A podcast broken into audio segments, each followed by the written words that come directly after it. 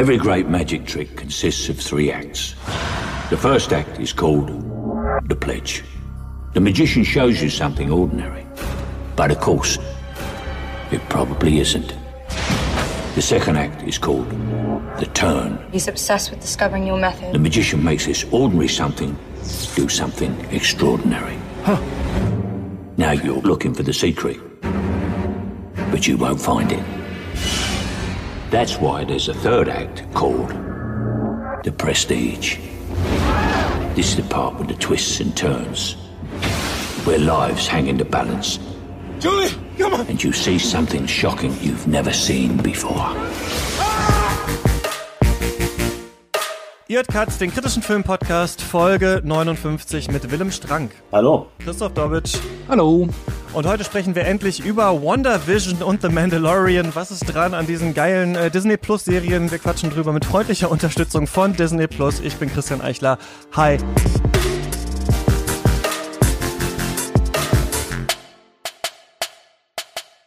Nein, das stimmt natürlich nicht. Plot-Twist, wir sprechen über Film-Twists, äh, Twist-Filme und alles, was dazugehört. Ähm, Christoph, wie ist es eigentlich bei dir, als du Tenet gesehen hast? Ähm, wusstest du da schon äh, von Anfang an, was wahrscheinlich der Twist ist, wenn man das Twist nennen kann? Wie sicher bist du, wenn du twistige Filme, wie früh weißt du, ähm, weißt du, was da passiert? Ja, Tenet hat mich auf jeden Fall überrascht, aber auch nicht in einer Art und Weise, wo ich jetzt das Gefühl hatte, das ist der mindblowing Twist, der mich komplett durchs Kino fegt. Ist bei mir ohnehin eigentlich so, dass ich versuche, Filmtwists nicht zu erraten. Also wenn ich irgendwie kann, und das wird immer schwieriger, weil man ja doch eine Menge Seherfahrung hat, aber ich versuche trotzdem, äh, meinen Detektivsinn ein bisschen auszuschalten und den Film mit mir machen zu lassen, was er will, weil ich eben diesen Moment, wenn der Twist trifft und wenn er gut trifft und wenn er einen Magen trifft, so erfrischend und so belohnt finde, dass ich mich nicht selbst um den betrügen will. Das Ganze ist natürlich ein bisschen anders, wenn halt ein Film einen Twist hat, der so offensichtlich oder so schlecht vorbereitet ist, dass ich mich gar nicht dagegen wehren kann, den schon auf tausend Meilen zu sehen. Und das ist dann auch häufig ein bisschen Armutszeugnis für einen Film, beziehungsweise es könnte, wenn es unglaublich schlecht vorbereitet ist, sogar was sein, was ich den Film übel nehme. Aber ja, bei Tenet habe ich mich gern drauf eingelassen, habe auch absichtlich wenig im Vorfeld rausgefunden und bin dann eigentlich ganz angenehm damit von Station zu Station gegangen. Ja, einen habe ich auf jeden Fall, also wenn, das müssen wir ja gleich erklären, was ist überhaupt ein Twist und so weiter, aber einer war klar auf jeden Fall, fand ich. Einer ist eh der Nolan-Twist schlechthin und ähm, naja, müssen wir gleich später drüber reden. Willem, wie ist das bei dir? Ähm, du bist ja unser Experte in dieser Folge. Du hast deine Dissertation vor längerer Zeit über, ähm, über Twist-Endings und Filmen geschrieben. Wie schnell weißt du das, wenn du einen Film schaust, was da am Ende wahrscheinlich Gar passiert? Gar nicht? Gar nicht. Ich bin ähm, dankenswerterweise sehr, sehr schlecht da drin. Also ich bin ein totaler ähm, äh, Twist-Ignorierer. Und deshalb ähm, habe ich auch quasi, hat mich das bei der Stange gehalten, das Thema. Also deshalb konnte ich so viele Twist-Filme gucken, weil ich jedes Mal wieder überrascht war aufs Neue. Ich durfte das nur nicht mit irgendjemandem zusammen gucken, die haben es dann meistens schon sehr früh erraten oder gespoilert, aber ich ähm, bin tatsächlich da sehr naiv, das ähm, glücklicherweise. Ich lasse mich sehr einfangen von der Fiktion. Manche Leute können das richtig gut, fast wie so eine übersinnliche Fähigkeit, oder? Ich hatte auch mal eine Freundin, die immer so dann gesagt, ja, der stirbt gleich. Und dann ist so nach mhm. einer halben Stunde der gestorben und ich habe es irgendwie selber gar nicht, gar nicht gepeilt. Manche haben so diese Fähigkeit, ja. Auf jeden Fall, ja. Die haben quasi hellseherische Fähigkeiten und man sollte die nicht mit ins Kino nehmen, solche. Ne? Oder dann sagen, schweig. Ähm, ganz kurz, was haben ja. wir hier vor? Denn sowas haben wir eigentlich hier noch gar nicht gemacht. Normalerweise geht's ja bei Katz um einzelne Filme oder vielleicht um Festivals. Ähm, nächste Woche ja dann auch ähm, Berlinale. Aber wir planen gerade auch so ein bisschen ein neues Format im Hintergrund, in dem es um Genres gehen soll. Das soll so ein monatliches ähm, Bäcker-Format werden, wie auch schon die Specials, wo wir gerade über Regisseurinnen und Regisseure reden. Wir kriegen aber ganz oft Anfragen, ey, was ist eigentlich mit Jallo-Filmen? Äh, was ist eigentlich mit Wakaliwood? Was ist mit Mumblecore? Könnt ihr mal was zum Stummfilm machen oder sowas. Und ähm, da haben wir überlegt, ja, können wir. Wahrscheinlich aber erst, wenn wir über eine bestimmte Finanzierungsgrenze sind. Aber wir wollten es schon mal so ein bisschen testen. Und ich wollte einfach mal über Filmtwists äh, reden. Und deswegen hat diese Folge quasi keinen einzelnen Film, über den wir reden werden, sondern wir wollen über das ganze Phänomen Twists im Film und Filmtwists reden. Und jetzt fragt ihr euch wahrscheinlich, Aber über welche Filme redet ihr denn dann? Was wird denn dann jetzt hier gespoilert? Kann ich die Folge überhaupt hören? Es ist so, wir haben in unserem Discord auch ein bisschen nachgefragt. Wir werden einfach jetzt mehrere Filme äh, spoilern. Vielleicht wäre es gut, wenn wir jetzt nicht 100 verschiedene Filme in dieser Folge ansprechen, sondern vielleicht ein paar weniger. Aber wir werden die Filme nennen und auch über die Twists dieser Filme reden. Das bedeutet, falls ihr euch vorher vergewissern wollt, ob ihr diese Filme gesehen habt oder nicht, dann ähm, hört ihr das gleich aus der Zukunft. Äh, Komme ich nämlich und erzähle es nochmal und äh, ihr könnt es in den Podcast Notes nachlesen. Aber Vorsicht, wenn ihr das jetzt lest, dann wisst ihr natürlich schon, dass in diesem Film ein Twist wahrscheinlich vorkommt. Das heißt, falls ihr da ganz zart beseitigt seid, dann solltet ihr diese Folge ähm, ausmachen. Aber irgendeine Lösung mussten wir finden und die Leute haben sich gewünscht, dann spoilert lieber alles, dann könnt ihr frei reden und so weiter ähm, und so fort. Und da bin ich auch schon direkt aus der Zukunft. Boah, was für eine mega krasse Folge euch hier erwartet. Das ist wirklich äh, unglaublich. Würde ich mir nicht, würde ich mir jetzt eigentlich von mir nicht gerne spoilern lassen, aber ich muss euch jetzt doch diese Folge spoilern, denn ähm, da wird einiges gespoilert. Und zwar folgende Sachen. Diese Filme hier haben einen Twist, kann man sagen, und wir äh, sagen auch, was der Twist ist. Tenet, Fight Club, Sixth Sense, I'm Thinking of Ending Things, The Game, The Prestige, Psycho, Star Trek Into Darkness, Game of Thrones, äh, Staffel 1 und Staffel 3, Wicker Man, das Original, uh, The Walking Dead, ein berühmtes Zitat aus dem Comic, um, mm, Star Wars, das Imperium schlägt zurück und Breaking Bad, eine wichtige Szene aus der letzten Staffel. Und in diesen Fällen erwähnen wir, dass es dann Twist gibt, aber wir spoilern den Twist selbst nicht. Knives Out, Serenity, also hier der mit Matthew McConaughey, nicht der, nicht dieser Firefly-Film. Mr. Nobody, The Usual Suspects, The Village, Anger Management, Blade Runner, Shutter Island und äh, The, True, The, The Truman Show, also falls ihr noch Bock auf die Sachen habt, dann guckt ihr erstmal, bevor ihr diese Folge hört, denn über die wird jetzt gesprochen. Oder denkt ihr, die müssen jetzt über diese Sachen reden, weil ich in der Zeit zurückgereist bin und das jetzt erwähnt habe? Willem, schön, dass du da bist. Du bist ähm, Medienwissenschaftler an der Uni Kiel, ne? Und bist da hauptsächlich ja. ähm, für Film und Fernsehen zuständig und aber auch für Filmmusik, ne? Also Twists sind mhm. gar nicht mehr dein großes aktuelles Thema, das war mal so. Nee, genau. Also ich mache ähm, viel zu Filmmusik seit ähm, jetzt insgesamt auch 15 Jahren mittlerweile, beschäftige ich mich damit mit ein paar anderen Leuten und ähm, eine Reihe von internationalen Konferenzen mittlerweile veranstaltet und ähm, sind an dem Thema immer noch dran und versuchen immer noch so kleinere Teilbereiche davon äh, uns anzuschauen. Und ja, Twist Endings, das war so eine ähm, Phase, ähm, die ich in meiner Promotion sehr intensiv verfolgt habe und dann konnte ich es erstmal ein paar Jahre nicht mehr sehen und beschäftige mich jetzt tatsächlich das erste Mal seit ja, sechs, sieben Jahren damit, äh, weil ihr mich eingeladen habt. Ja, wie krass. Ähm, Christoph, du bist ja auch Filmwissenschaftler ähm, Hamburg und ihr kennt euch beide, ne? Oder beziehungsweise, also wir haben überlegt, wir wollten die Folge zusammen machen, Christoph, und dann hast du geguckt und dann hast du geschaut, wer hat eigentlich dazu geschrieben und dann dachtest du, Moment, Willem, den kenne ich ja. Ja, ähm, es war ein total wunderbarer Zufall. Also ich äh, war ja mal Filmschaffender, was äh, Regie und Drehbuch angeht und so die übliche Sache mit Kurzfilm und so weiter und so fort.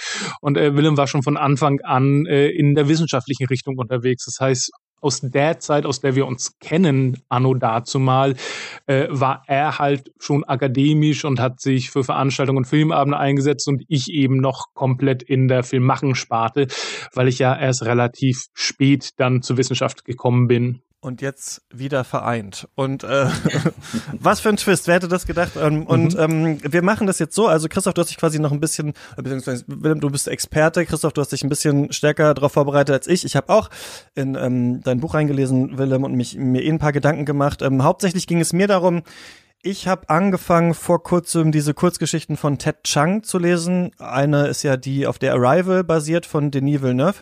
Und in dieser Fülle dieser ähm, Science-Fiction-Kurzgeschichten, die oft so ein bisschen in der Jetztzeit anfangen, wo es auch oft um Zeitreisen geht, ist mir irgendwann so die Frage gekommen, da ist ja irgendwie oft ein Twist drin. Und sind die Twists nicht eigentlich immer irgendwie die gleichen Twists? Also ist es nicht so, dass sich Twists total oft ähneln? Und kann man das sogar so weit treiben, dass man sagen muss, wir sind eigentlich blöd. Also wir lassen uns eigentlich immer von den gleichen Handlungstwists jedes Mal wieder überraschen und vergessen auch, dass es überhaupt Twists oft in Filmen oder so gibt, bis dann am Ende einer kommt. Und mir war das auch aufgefallen, als wir über Tenet geredet haben, hier die Tenet-Folge und ich irgendwie so dachte, ist der Nolan-Twist nicht immer derselbe Twist? Also halt er war das selber, also der die Hauptperson ist halt verantwortlich für etwas, was vorher jemand anderem zugeschrieben wurde. Und dann ging das so ein bisschen los und dann dachte ich, vielleicht kann man da noch mal stärker ähm, drüber reden. Und das ist natürlich aber ein riesengroßes Thema. Und bei mir ist auch aufgefallen, je mehr ich dazu lese, desto größer wird es, desto größer wird es. Und so langsam weiß ich gar nicht mehr selber, was ich dazu denke. Deswegen sollten wir vielleicht erstmal so ein bisschen die Begrifflichkeiten klären und uns überlegen, was ist denn überhaupt ein Twist? Ähm, Willem, warum hast, wie bist du denn zu dem Thema gekommen? Weil ich habe das Gefühl, das ist ja auch eine Frage. Es gibt dieses Twist-Phänomen natürlich schon länger und das Wort und so, aber es gibt ja diesen Begriff Mindgame-Movies, es gibt Filme, die wir alle damit verbinden, Fight Club, Sixth Sense und so weiter. Und ich habe das Gefühl, so eine Gruppe früher Videospiele gespielt, Jetzt geht man mit der Familie manchmal in Escape Room, dass so diese Generation, die Twist-Film-Generation ist, aka wir. Also, dass das tatsächlich so ein bisschen in unsere Filmsozialisation auch rein ist. Also, Filme, die bei mir am Anfang im Leben wichtig waren, waren Matrix und Donnie Darko zum Beispiel, Fight Club auch. Also, ich habe mich gefragt, sind wir vielleicht auch so eine Twist-Film-Generation? Wie, ähm, wie war das bei dir? Warum bist du auf dieses Thema überhaupt ähm, gekommen ursprünglich? Ich glaube, ich habe da noch nie drüber nachgedacht über die Frage, aber jetzt, wo du das so sagst, kommt das total einleuchtend vor, dass ähm, ja, es wird so. Ich meine, man beschäftigt sich einfach ein paar Jahre mit diesem Thema und denkt nie drüber nach, warum eigentlich. Ähm, nee, ich habe Spaß beiseite. Also ich habe ähm, tatsächlich auch das Gefühl, dass eine gewisse Generation stärker mit diesem Film aufgewachsen ist. Also zumindest mit dieser Art dieses Mindfuck oder Mindgame-Twists. Ähm, es gibt ja auch diese Generation, die jetzt sowas wie äh, Twilight Zone en masse geguckt hat, die ist sicherlich auch mit Twists aufgewachsen. Ne? Also das wären dann Leute, die irgendwie 1959 jung waren und das im Fernsehen verfolgt haben oder sowas. Aber ähm, in unserer spezifischen Generation, glaube ich, ist eben diese Zeit von Fight Club Six Sense an, also 1999, die nächsten zehn Jahre bis Shutter Island, sage ich jetzt mal so um den Dreh, da war das schon ein ziemlich großes Mainstream-Ding und ähm, Shutter Island nenne ich deshalb, weil das ja schon ein Film ist, haben wir schon mal den ersten gespoilert oder den dritten vielleicht. Ähm, das ist ja so ein Film, in dem wird ja schon wieder damit gespielt mit dem Twist. Also ist das jetzt wirklich ein Twist oder ist das nur ein inszenierter Twist innerhalb der Fiktion oder nicht?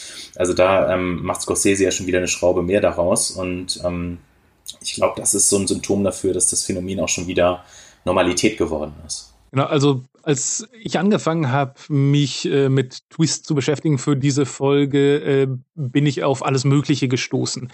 Unter anderem äh, gab es halt eine Menge Bücher über Mindgame-Movies, über Puzzle-Films und die sind ja alle damit verwandt, aber nicht unbedingt deckungsgleich.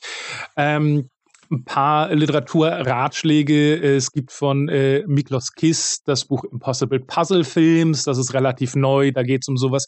Thomas Elsässer hat so eine komplette Essay-Reihe quasi, die aufeinander aufbaut, hat 2006 diesen Aufsatz über Mind Game Movies rausgebracht, der den Begriff auch geprägt hat. Und da, Christian, geht auch genau auf das ein, was du gesagt hast. Also es gibt eine Generation, die eher hauptsächlich auf Digitalisierung zurückspielt. Also wir fangen an, Sachen ähm, digital anzusehen, können Dinge zurückspulen, spielen auch Computerspiele, die interaktiv sind. Und da bringt er das Phänomen hin.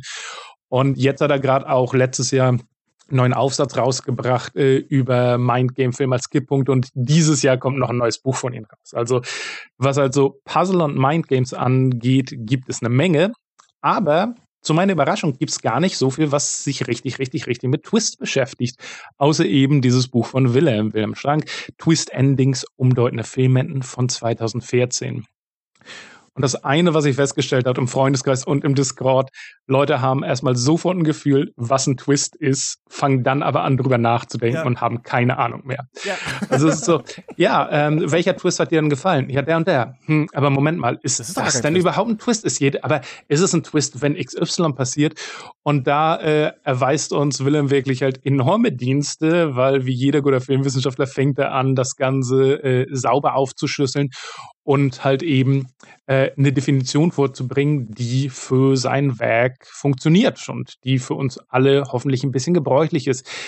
Kannst du so in ein, zwei Sätzen, auch wenn man natürlich das ganze Buch lesen muss, um es komplett zu verstehen, zusammenfassen, wie du einen Twist, also bei dir geht es insbesondere um Twist-Endings, aber einen Twist in generellen definieren würdest? Mm, also ich glaube, man muss unterscheiden zwischen verschiedenen Typen von Twists, ähm, weshalb auch ähm, die, vielleicht dieses Gesprächsproblem manchmal besteht, dass man sagt, ah, was meinst du eigentlich genau mit Twist oder was ist damit gemeint? Weil, glaube ich, die Reichweite des Twists eine große Rolle spielt. Also die Konsequenzen, die ein Twist für die Handlung hat. Also ein Twist würde ich erstmal definieren, erstmal nur als ein, als ein Wechsel der Handlungsrichtung oder als ein Umschwung von etwas. Das heißt, der ist eigentlich verwandt mit der antiken Idee der Peripetie, also des, des Umschwungs, das ist, den es ja im Drama, also die Idee, die, die es ja auch schon im Drama gibt. Und ähm, dieser Twist ist zunächst mal gar nichts Ungewöhnliches. Ne? Das ist tatsächlich was ganz ähm, ähm, Normales, weil es eben dramaturgisch ein Handwerkszeug ist, um nochmal ein überraschendes neues Element irgendwo reinzubringen. Die Frage ist aber, wie weitreichend ist jetzt der Twist? Und ähm, mit dem Twist-Ending habe ich versucht, quasi die weitreichendste Kategorie, zumindest nach meiner Idee, zu beschreiben, weil wenn am Ende ein Twist-Ending steht, dann ist es für mich nicht nur nicht ausreichend, dass quasi nochmal doch jemand anders der Mörder ist, beispielsweise, ähm, wie, wie im üblichen Horrorfilm. Ne? Da gibt es ja oft ja nochmal den Twist, zum Schluss ist doch jemand anders der Mörder. Oder dass jemand äh, doch lebt noch, ne? das Monster ist doch noch am Leben, Halloween ganz am Ende, ne? Ähm, sondern dass tatsächlich alles, was wir vorher über die Welt angenommen haben, sich in irgendeiner sehr elementaren Form als falsch, falsch erweist. Das heißt, ein Twist-Ending deutet im Prinzip alles um, was vorher passiert ist. Und deshalb meine ich schon, also ein Twist kann halt sein, ich habe einen kleinen Kniff in der Handlung, es geht jetzt in eine andere Richtung, die ich nicht vorhergesehen habe, die mich überrascht. Es kann aber auch sein, alles ist komplett anders. Und das, was normalerweise, glaube ich, mit den Twists gemeint ist, die einen am meisten ähm, ja, mitnehmen oder die, über die am meisten geredet wird. Ne? Wir haben eben sowas wie Six Sense oder Fight Club genannt. Das sind eben diese sehr weitreichenden Twists, die Twist-Endings beispielsweise, die eben einen gesamten Film komplett ähm, neu lesbar machen. Und das passt auch zu dem, was du gesagt hast mit der Digitalisierung und mit Elsass's Idee. Ne?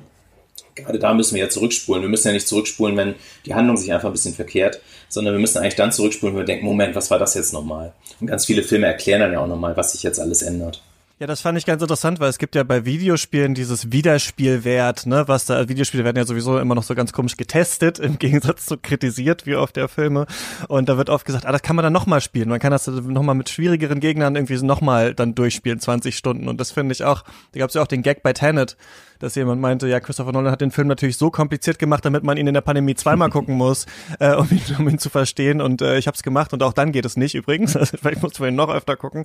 Aber ja, diese Idee, also das finde ich interessant, dass, dass Elsasser auch schreibt, es hängt irgendwie mit DVD und mit ähm, er nennt da irgendwie MP4-Dateien, also natürlich auch illegalen Downloads von Filmen irgendwie äh, zusammen. Und daran kann ich mich auch erinnern, auf jeden Fall, dass man natürlich auf irgendwelchen Rechnern das geguckt hat bei Leuten, aber Gut, eine Videokassette konnte man auch zurückspulen. Ich weiß nicht genau, ob das tatsächlich dann aufkam, aber ich find's witzig, dass, äh, dass Elsässer das so zusammenpackt. Leute, die mit Videospielen aufgewachsen sind, Leute, die ähm, und die, die diese digitalen Zugriffsmöglichkeiten genau. auf Filme haben. Non nonlineare Medien ist halt für ihn so ein bisschen das Stichwort. Ne? Und ja. so Regeln lernen, ne? Geht's, da geht's ja auch mhm. so ein mhm. bisschen darum, also es bei den manchen von diesen Mindgame-Movies geht's ja, dass ganz lange Regeln erzählt werden. Also wie genau funktioniert, wie genau ist das aufgebaut und dann zack kommt der Twist. Das hat ja auch ein bisschen was von so einem Tutorial in einem Videospiel manchmal, ja. Das wäre ich auch ganz interessant. Bei Elsässer tatsächlich, weil es halt eben um Mindgame-Movies geht, der setzt sich da ganz stark eben auch mit diesem spielerischen Aspekt auseinander. Also deswegen wird es ja auch meistens als, oder nicht meistens, aber manchmal als Puzzle-Film bezeichnet. Also wir puzzeln unsere Sachen zusammen. Und ähm, sowas ist zum Beispiel bei, bei Willems Betrachtung gar nicht so sehr im Mittelpunkt. Was ich mir hier notiere, also was für mich eine der Sachen war, wo mir wirklich so ein klares Licht aufgegangen ist, ich habe einen Satz aus deiner Einladung paraphrasiert und zwar, dass ein Twist-Ending durch Neuinformation äh, die die Igese, also die Erzählwelt, äh, umdeutet und sie innerhalb ihrer eigenen Form neu interpretiert. Das heißt, was du eben gesagt hast, dass jemand noch lebt, dass in einem Thriller jemand der Mörder ist, äh, auch wenn es ein überraschender Mörder ist, das ist zwar ein Puzzleteil, das fehlt und was für Elsässer halt Teil des Mindgames wäre, aber für dich, für deinen Twist, für den Endtwist ist es halt wichtig, dass dieses Informationsstück quasi die, äh, die Gese, die wir hatten, komplett in den Müll schmeißt und wir haben eine neue, eine reale, also äh, dass das Höhlengleichnis in Aktion, wir treten aus Platos Höhle raus, erkennen plötzlich die Wahrheit, ähm, haben auch oft einen Diskurswechsel da drin und können quasi jetzt diesen Film in seiner Gänze erkennen und erfassen. Und da unterscheidest du halt auch zwischen den Twist Ending und ein Final Plot, also Final Plot Twist als einfach ein überraschendes Ende und ein Twist Ending als eben diese spezielle von dir benutzte Form, die halt wirklich alles auf den Kopf stellt. Eine Frage, die, die ich da hatte, ist zum Beispiel bei so Genres, die halt sehr, ich sag mal so Twist-anfällig sind, wie bei Thrillern und Horrorfilmen. Da gibt's ja oft beide Möglichkeiten. Also du hast einen Thriller, ein Mörder wird gejagt und irgendwann kommt raus, wer der Mörder ist. Und das ist nicht zwangsläufig ein Twist-Ending, kann aber eins sein, Fragezeichen. Und wenn ja, muss es da besondere äh, Attribute haben, um halt die Erzählwelt auf den Kopf zu stellen? Ja, ich glaube, dass die, dass die Erzählwelt auf den Kopf stellen, heißt ja nichts weiter, als dass die Regeln, die wir gelernt haben im Laufe des Films, auf den Kopf gestellt werden. Mhm. Also ich glaube, warum wir immer wieder darauf reinfallen, das hattest du Christian ja ganz am Anfang gefragt. Ich glaube, es hat auch damit zu tun, es gibt ja diese psychologischen Effekte, die oft zur Erklärung herangezogen werden, der Primacy-Effekt. Ne? Wir glauben das, was wir als erstes hören. Die erste Information, die wir bekommen, die ist für uns wichtig. Ne? Und wenn wir ganz am Anfang bestimmte Regeln über den Film lernen, und das ist in jedem Film so, dass jeder Film seine Regeln ganz am Anfang in der Regel ja, in der Regel festlegt, ähm, ne, dann, dann sind die sehr hartnäckig. Und wenn die gebrochen werden sollen, dann müssen die am Ende sehr elementar gebrochen werden. Und gerade im Thriller, da kann das natürlich sein, dass da irgendwie nochmal eine neue Information dazu kommt. Ne? Also weiß ich nicht, ähm, dass, dass beispielsweise ähm, ja, eine, eine bestimmte Figur nicht die ist, als die sich die ganze Zeit ausgegeben hat, wäre ein sehr übliches Ding oder sowas in der Art. Aber das hat ja Konsequenzen für diese Figur oder für diese Erzählung, die mit dieser Figur zusammenhängt. Aber nicht für die ganze Welt. Für die ganze Welt hat es Konsequenzen, wenn wir jetzt an sowas wie, ich spoiler nochmal ein, The Game denken. Ne? Also da ist am Thriller ja plötzlich das ganze Ende ähm, dass das Ganze eine Inszenierung war, die die Freunde der Hauptfigur für ihn ähm, vorgenommen haben, um zu verhindern, dass er so ein Arschloch wird, wörtlich. Ne? Und das ähm, ist tatsächlich ja dann plötzlich eine ganz neue Lesart, also aus dieser Standardkonstruktion des Thrillers. Die Hauptfigur wird die ganze Zeit verfolgt, sie hat Angst, sie flüchtet, sie ähm, ähm, sieht sie einem übermächtigen System ausgesetzt. Ne? Und rennt davor weg. Ganz am Ende plötzlich, das System war nie böse, es hat nur so getan, als wäre es böse. Das Ganze war nur eine Inszenierung. Ne? Das heißt, wir müssen alles umdeuten. Wir müssen sagen, alle Anschläge auf das Leben waren nur Fiktion. Ne? Das war alles kontrolliert und das war alles sozusagen nur eine Inszenierung. Ja. Und die, äh, also eine an, andere Frage, die ich da noch hätte, und dann würde ich äh, langsam von, von deinem Buch weggehen, ist, ob es für einen Twist notwendig wäre, das äh, verständlich ist. Ähm, ich denke da an, an drei Dinge, nämlich einmal sowas wie äh, David Lynch, der Film macht, die so kryptisch sind, dass man fast gar nicht sagen kann, ob was ein Twist ist oder nicht. Ähm, oder halt auch zum Beispiel sowas wie den Original Blade Runner, der ein Ende hat, was rein formal ziemlich stark wie ein Twistende aufgebaut wird mit einer großen Revelation, wo sich halt die Fanbase bis heute streitet, was es zu bedeuten hat. Also muss es quasi einen Konsens geben, beziehungsweise steht ein Film in der Bringschuld, seinen Twist so zu inszenieren, dass es äh, für das Publikum eine bestimmte Wirkung hat. Nö. Also ich glaube, also David Lynch ist ein super Beispiel. Ne? Also das, ähm, das muss natürlich nicht sein. Das kann natürlich auch quasi ähm, die vermeintliche Bedeutung, die man bis dahin kennengelernt hat, durch eine Art von Nichtbedeutung oder Verwirrung ersetzt werden.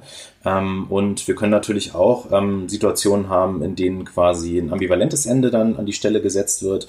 Das ist für ein Twist-Ending immer ein bisschen schwierig, weil da ja diese Umdeutung wichtig ist. Und gerade bei den Filmen, wo man jetzt sagt, ähm, gibt es das oder nicht? Oder ist das Ende jetzt so gemeint oder nicht? Also Blade Runner wäre ja echt ein gutes Beispiel. Ähm, da ist es dann natürlich schwierig, weil je nach Lesart ist es dann Twist-Ending oder eben nicht. Das heißt, so ein bisschen so ein Twist-Ending je nach Deutung, die dann daran hängt. Da gibt es Filme, die so funktionieren. Das sind, die sind in der Minderheit, würde ich sagen, aber manche, manche gibt es. Ich schätze mal, du meinst das Originalende von 82 oder meinst du, meinst du die Director's Cut? Äh, tatsächlich beide. Um, äh, also so ich, ich finde, beide Ende sind zur, zur Interpretation offen und ich finde, das Director's Cut Ende ist noch twistiger inszeniert auf jeden Fall. Also was, was den ganzen Aufbau der Szene angeht und wie du dann quasi nochmal ein Voice-Over aus, aus dem Äther bekommst, äh, der dir was sagt, aber ironischerweise nicht viel erklärt. Das stimmt, ja. Mhm.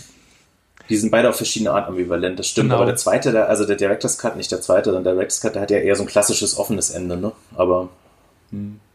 Ähm, ja, wie, also du hast hier ja sehr viele Filme angeschaut, Willem, und dann ähm, geschaut, wie sind denn eigentlich, also wenn die Sachen ein Twist-Ending haben, das tatsächlich in Frage stellt, was wir vorher gesehen haben, meinst du eigentlich, lässt sich das alles auf vier verschiedene Twists, die es eigentlich immer so gibt, runterdampfen, plus Mischform, plus, ähm, weiß ich nicht, vielleicht noch so ein bisschen was anderes musst du vielleicht gleich mal erklären. Das erste ist der, also vielleicht können wir die tatsächlich mal durchgehen, weil das fand ich da total interessant. Ähm, das erste ist der Wake-up-Twist, aber das bedeutet nicht, ich wache auf und alles war nur ein Traum, oder?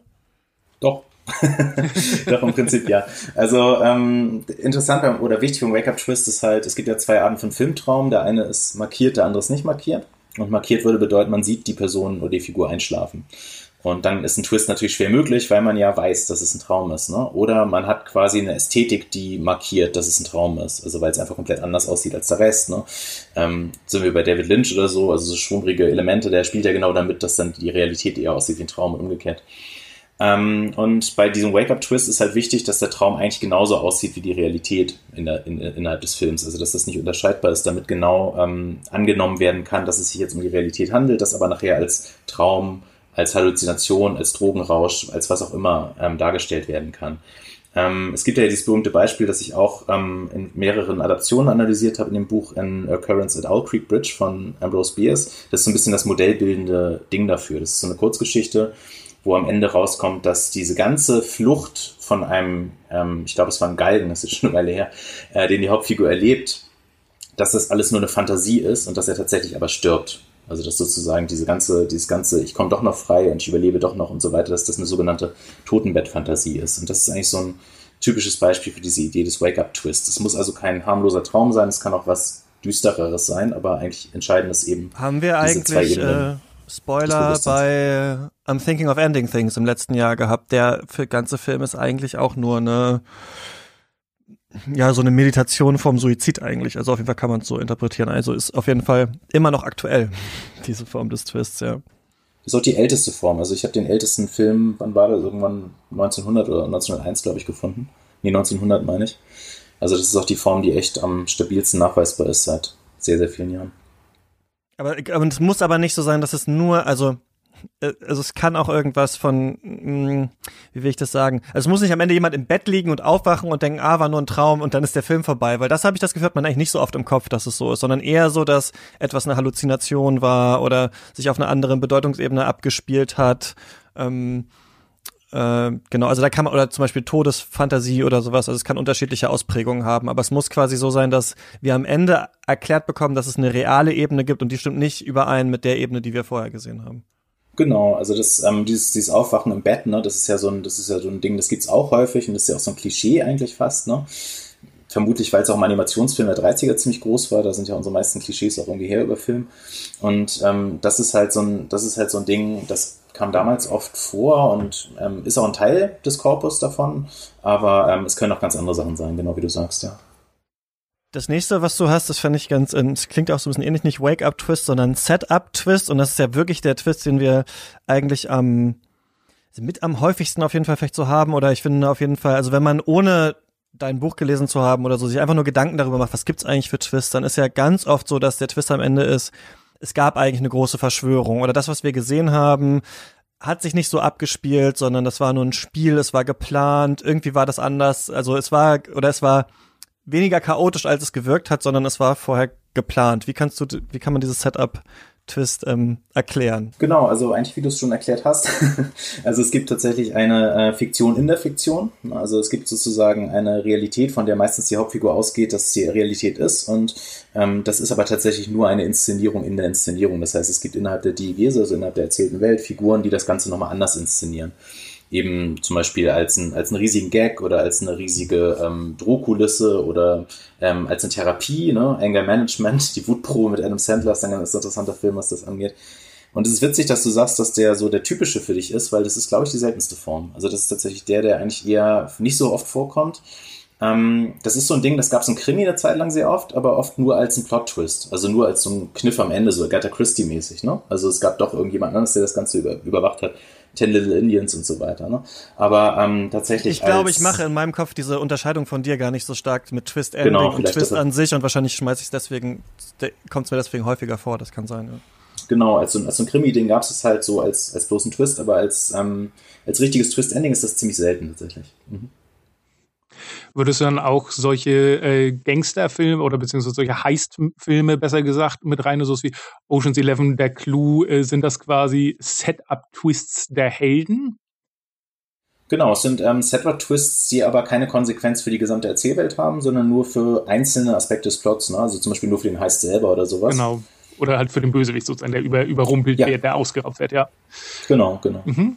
Der dritte ist perzeptiver Twist, ne? Kannst du mal sagen, was das ja. ist? Das ist das, wo ich gedacht hätte, dass du sagst, das ist so der, der typische, weil das zu diesem Mindgame passt. Ne? Also der perzeptive Twist ist der jüngste, den gab es früher fast gar nicht. Und das ist was, was tatsächlich so in den letzten ähm, 20, 25 Jahren so ein Ding geworden ist. Ähm, und da geht es eben häufig darum, dass die Hauptfigur eben eine ähm, perzeptive, ähm, also eine andere Wahrnehmung hat als die anderen Figuren. Ne? Und dadurch eben quasi der Zuschauer, die Zuschauerin gezwungen ist, dieser Wahrnehmung zu folgen. Also wenn wir zum Beispiel einer Figur folgen, die Dinge sieht, die andere Figuren nicht sehen, ähm, dann nehmen wir ja nicht die Realität wahr, wie sie objektiv vom meisten Teil der Figuren vertreten wird, sondern nur durch die Hauptfigur. Ne? Und das ist eben genau dieses Ding. Fight Club, Sixth Sense und so weiter. Das sind alles diese perzeptiven Twists, die das eigentlich so populär gemacht haben als so ein Mindgame-Ding. Und wie unterscheidet sich das vom Wake-up-Twist? Weil da ist es ja auch was quasi Imaginiertes von der Hauptfigur. Aber beim perzeptiven Twist ist es, lernen wir erst später, dass die Person eine andere Wahrnehmung hat als wir und nicht auch selber getäuscht? Weil genau, auch also beim täuscht er sich ja selber auch, indem er denkt, es gäbe äh, Tyler Durden. Aber es ist kein Traum. Genau, es ist kein Traum, weil ähm, also das, der Wake-Up-Twist, der hat halt eine geschlossene zweite Diegese, die komplett Traum ist sozusagen. Ähm, es gibt manchmal so Überschneidungen, also Jacob's Ladder ist ein Fall, da gibt es immer mal so, ne, also so Interferenzen zwischen beidem irgendwie, aber in der Regel ist es eben ein geschlossener Traumraum oder Illusionsraum oder Halluzinationsraum. Beim perzeptiven Twist, da mischen sich die Ebenen. Das heißt, die Figur nimmt, die, nimmt alles anders wahr, aber es nimmt, es nimmt fundamental die Welt komplett anders wahr, dass sie eine ganz andere Welt handelt. Genau, was, was ich daran ganz interessant finde, ist, hier kann man, glaube ich, schon sehen, was solche Twists mit Filmen und halt auch mit dem Publikum machen, weil so ein Wake-up-Twist, dass ich halt, also es gibt ja auch immer noch mal Fake-Outs im Sinne von, ah, war alles nur ein Traum, nee, vielleicht doch nicht, das ist ja sozusagen die nächste Stufe, aber wenn es halt so ein reiner Wake-up-Twist ist, wo jemand aus dem Traum aufwacht, dann ist halt die Sache quasi gegessen. Also dann, dann ist der Traum durch und äh, wir sind wieder in der Realität und alles war gar nicht so schlimm, aber ich habe vielleicht eine Lektion daraus gelernt.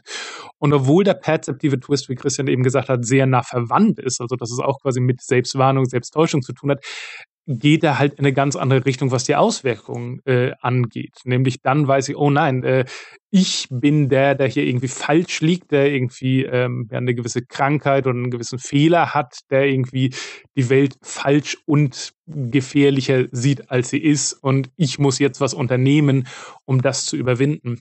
Und sowas finde ich immer sehr spannend zu schauen, okay, hier sind Sachen, die zwar inhaltlich und thematisch ein bisschen verwandt sind, aber die halt grundlegend andere Moralen für ihre jeweiligen Filme vermitteln. Ja, und das ist natürlich total spannend, auch die Frage, warum kommt das dann irgendwann auf in dieser Mhm. Zeit, ne? Also warum wird das da auf einmal interessant, dieser mh, jetzt nicht unzuverlässige Erzähler, aber diese, diese Idee hat sich vielleicht alles nur im Kopf abgespielt, hat der ja die Person eine psychische, ein psychisches Problem oder sowas, ne? Also warum, ähm, was 1999 passiert, dass man auf einmal dachte, so, das könnte man jetzt eigentlich mal, mal erzählen, ist ja schon interessant, ne?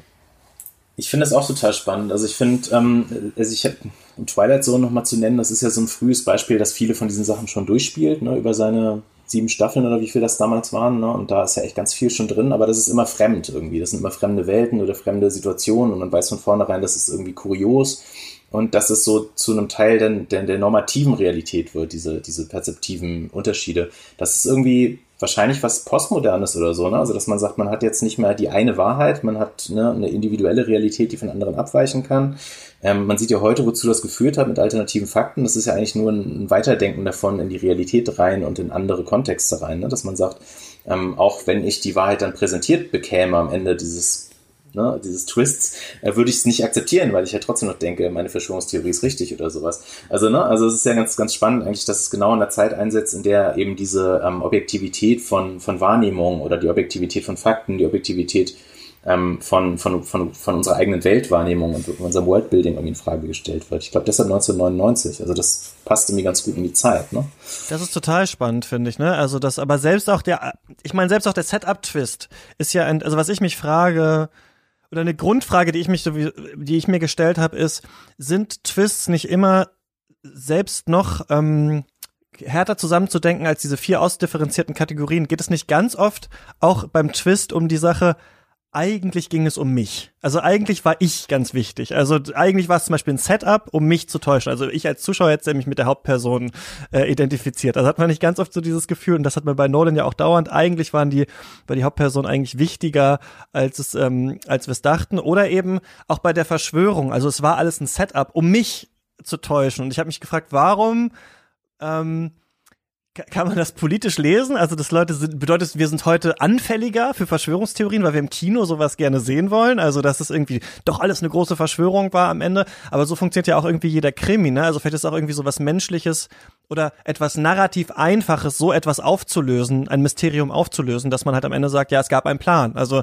das war nicht Zufall oder es war kein Monster, sondern es haben halt Menschen geplant irgendwie, so wie es ja vielleicht auch in der Welt ist. Diese Frage habe ich mich irgendwie mir irgendwie oft gestellt. Ja. Aber auch das finde ich interessant, dass es da, glaube ich, unterschiedliche Temperaturen gibt. Also beim Setup-Twist gebe ich dir vollkommen recht. Also ich finde plötzlich, also selbst bei sowas Einfachen wie äh, Truman Show, der uns ja quasi seinen Twist quasi von vornherein, also es ist ja kein, nicht mal ein Twist, sondern äh, quasi ein Suspense-Moment, der uns gegeben wird. Also selbst da, die ganze Welt dreht sich eigentlich um mich. Bei den anderen Sachen würde ich das nämlich genau andersrum auffassen. Also ein Wake-up-Twist macht die Hauptfigur eigentlich unwichtiger.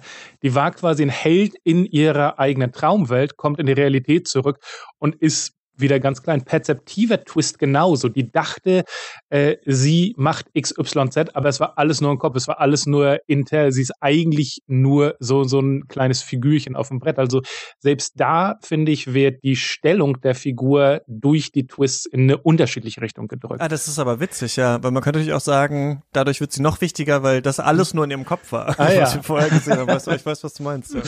ja. Wollen, wollen wir noch kurz die, die vierte Kategorie ähm, ja. anreißen? Genau. Die Leute warten drauf. Was ist narrative vier? Der Twist. narrative Twist. ähm, was, was soll das? Mhm. Ach, wenn ich das noch wüsste. Ähm, dann, äh, der narrative Twist ist eine eher, also ist eher so ein bisschen so eine Spezialkategorie. Das ist eher eine seltene ähm, Sache. Also die üblichen Verdächtigen war so eins der Beispiele, das für mich relativ klar war. Also dass man eine Erzählsituation hat, die sich nachher als eine Lüge erweist beispielsweise. Oder dass man ähm, eine, ein, eine Welt ähm, inszeniert bekommt, die nachher sozusagen insgesamt ähm, nicht so ist, wie sie anfang, anfangs dargestellt wurde. Ne? Ähm, der Meister des Twist-Films, ähm, bevor Nolan das wurde, war ja ähm, M. Night äh, Shyamalan. Und der hat ja ähm, mit seinem Film The Village eben so eine Art von narrativen Twist ausprobiert, könnte man sagen, weil da ganz am Ende dann ne, die, die Welt eine ganz andere ist, als man ursprünglich angenommen hat. Das ist aber eher ein seltenes Ding. Ne? Also, dass es tatsächlich ähm, an einer Erzählung oder an einer Erzählinstanz hängt. Ähm, genau das wäre der narrative Twist, dass sozusagen auf der Ebene der Erzählung oder der Erzählinstanz quasi die Lüge oder die Täuschung verbreitet wird. Dass es nicht in, im Kopf der Hauptfigur ist oder nicht ein Traum war, sondern dass es uns falsch, zumindest falsch suggeriert wurde. Ne? Also, ähm, oder dass uns Informationen fehlen, nicht wahr? Also zum Beispiel sowas wie äh, eigentlich sind es Zwillinge, also einfach über eine Pointe rauszuhauen, aber wir bekommen, also wir sehen immer nur einen der Zwillinge und am Ende des Films sehen wir halt, dass es Zwillinge sind, wo uns der Film halt durch seine narrativen Mittel einfach die beiden Figuren in ihrer Konstellation vorenthält, sowas in der Art, richtig? Mhm, genau. Ja.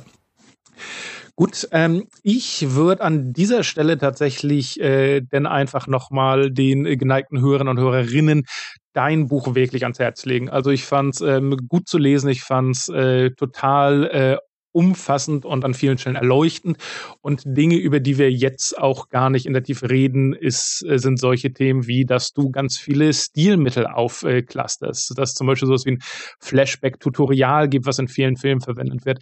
Dass du auch in die Historie der Twist-Filme gehst, also dass du mal wirklich so durch die Zeiten gehst, hast du eben schon angehört, wie sich was entwickelt hat. Und äh, auch, dass du ganz, ganz viele andere Dinge von Twists abgrenzt und halt auch ein paar spannende Sachen reinnimmst. Also was ich zum Beispiel äh, gar nicht so bewusst wahrgenommen habe, ist, dass äh, es Meta-Twists gibt, wo der Twist ist, dass es keinen Twist gibt. Dass es Remake-Twists gibt, wo halt ein Remake das berühmte Twist-Ending seines Originals nicht macht oder anderes macht oder Kann. eine Figur austauscht. Ja. oder dass halt auch ein, ein Genrewechsel äh, als Twist funktionieren kann, aber auf der anderen Seite, dass es auch ganz viele Dinge gibt, die wir nicht als Twist ähm, oder andersrum, die wir als Twist wahrnehmen, aber die eigentlich für dich keiner sind. Also von daher eine sehr, sehr, sehr große Leseempfehlung äh, für das Buch Twist Endings, umdeutende Filmenden im Schüren Verlag erschienen, falls man da tiefer in die Materie möchte. Ich würde total gerne ähm, ein wenig auf Filme eingehen, die wir spannend und twistig finden. Und ich glaube tatsächlich, fiel jetzt schon ein paar Mal 1999, ist so ein bisschen der Startschuss unserer modernen Twist-Generation, weil äh, mit so einem One-Two-Punch Six Sense und Fight Club rausgekommen sind. Wollen wir uns da mal ein bisschen was angucken? Also vielleicht sogar angefangen mit, wie wir das erlebt haben, aber halt dann auch weitergehend, warum waren das die Twist-Enden und warum haben die halt so fantastisch funktioniert Wir können mal, haben, haben wir alle Six Sense im Kino gesehen? Haben wir eine Erfahrung, die wir damit äh, Ich bin verbinden? nicht mal sicher, ob ich Six Sense wirklich überhaupt jemals gesehen habe. Also oh. Also ich glaube, ich habe ihn auf Pro 7 äh, Du kennst nur den Twist quasi. Erwischt. Ich kenne den Twist, genau, und ich glaube, ich habe den Film auch gesehen. Aber es ist, wisst ihr, wie man früher das war, früher hat man ja so Filme manchmal so, so halb nebenbei. Ich glaube, ich habe den gesehen, ja, irgendwann mal, aber ähm, ich weiß, was da passiert, genau, und ich weiß natürlich auch den, äh, den, den Twist am Ende, aber ich verbinde, also ich bin dann eher den Nachzügler da schon gewesen, der durch dieses Word of Mouth wusste, das ist ein krasser Film. Also als Six Sense irgendwann so zu dem Twist-Film wurde, ähm, wusste ich davon, bevor ich den Film gesehen habe. Und bei Fight Club war es, glaube ich, anders. Den hatten, glaube ich, da haben, glaube ich, viele gesagt, schau den mal. Und da war ich dann tatsächlich vom Twist ähm, überrascht, ja. Aber nicht im Kino gesehen, auf jeden Fall beide. Willem, wie war das bei dir? Hast du ein oder beide gesehen? Wusstest du, dass es einen Twist gab oder waren es äh, wirklich Überraschungen für dich? Fight Club war eine Überraschung für mich. Mhm. Ähm, wenn ich es richtig erinnere, ähm, das ohne Garantie, aber wenn ich es richtig erinnere, waren ja beide im Kino nicht so super erfolgreich, sondern beide tatsächlich auch so Sleeper-Hits. Das heißt, sie sind beide auf DVD eigentlich richtig durchgestartet. Und ähm, das ist, glaube ich, auch ein Grund dafür, dass das oft so in Verbindung gebracht wird. Und Sixth Sense war so ein Ding, das lief auf dem Schulhof dann als Zitat. Ne? Ich sehe tote Menschen war, war etwas, was ich sehr oft gehört hatte, bevor ich den Film gesehen habe. und ähm, deshalb war das sozusagen ein Ding, das dann erst auf DVD irgendwann nachgeholt wurde.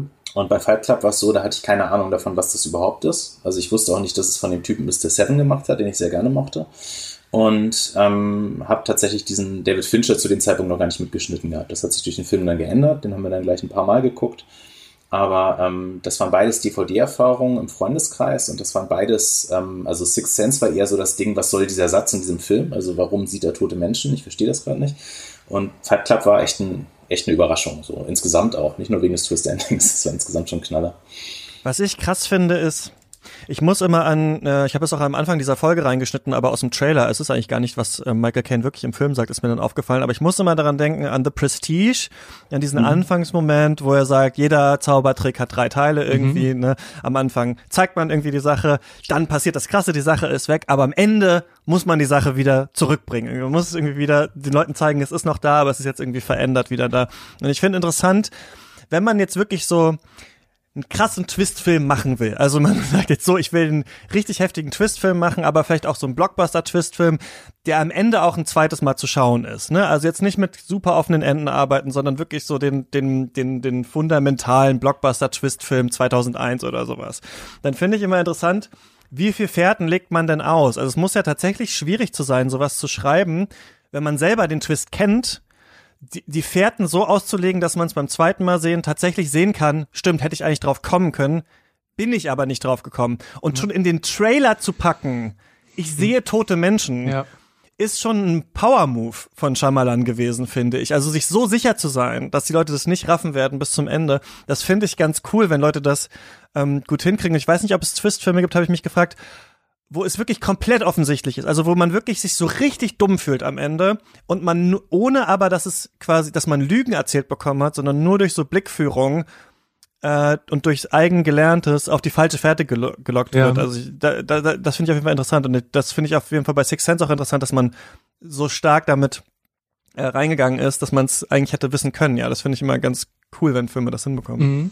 Ja, da würde ich zwei äh, Sachen einwerfen und das eine ist Six Sense. Ich finde auch das Marketing sehr interessant, weil wenn man nichts darüber weiß, wenn man den Film wirklich guckt, dann ist halt der Moment, wo der Junge sagt, ich sehe tote Menschen, äh, einfach der erste Twist. Also wir gehen da mit der Prämisse rein, aha, das ist ein Film mit einem Jungen, der geistet, aber der Film baut das ganz anders auf. Der baut das wirklich wie ein krasses Reveal auf, was wir sehen, wann wir es sehen. Es passieren komische Sachen, aber wir wissen nicht genau, was da los ist. Und diese Szene mit Ich sehe tote Menschen, das ist eigentlich gespürt einen riesen Filmtwist. Und äh, tatsächlich, äh, ich, ich hatte gedacht, dass, äh, dass wir da ähnliche Erfahrungen haben. Ich bin überrascht. Also äh, Six Sense habe ich im Kino gesehen, auch bei vielen Leuten im Discord, wo ich nachgefragt habe, was war so euer erster Twist. Viel auf Six Sense. Ähm, mich hat's kalt erwischt. Und für mich ist Six Sense ein fantastisches Beispiel davon, warum Twist-Filme so funktionieren, wie sie funktionieren, weil ich habe den gesehen. Ich war äh, total äh, mit der Kindklappe auf meinen Boden. Ich, ich äh, war so, was? Nein, krass und ah, unglaublich.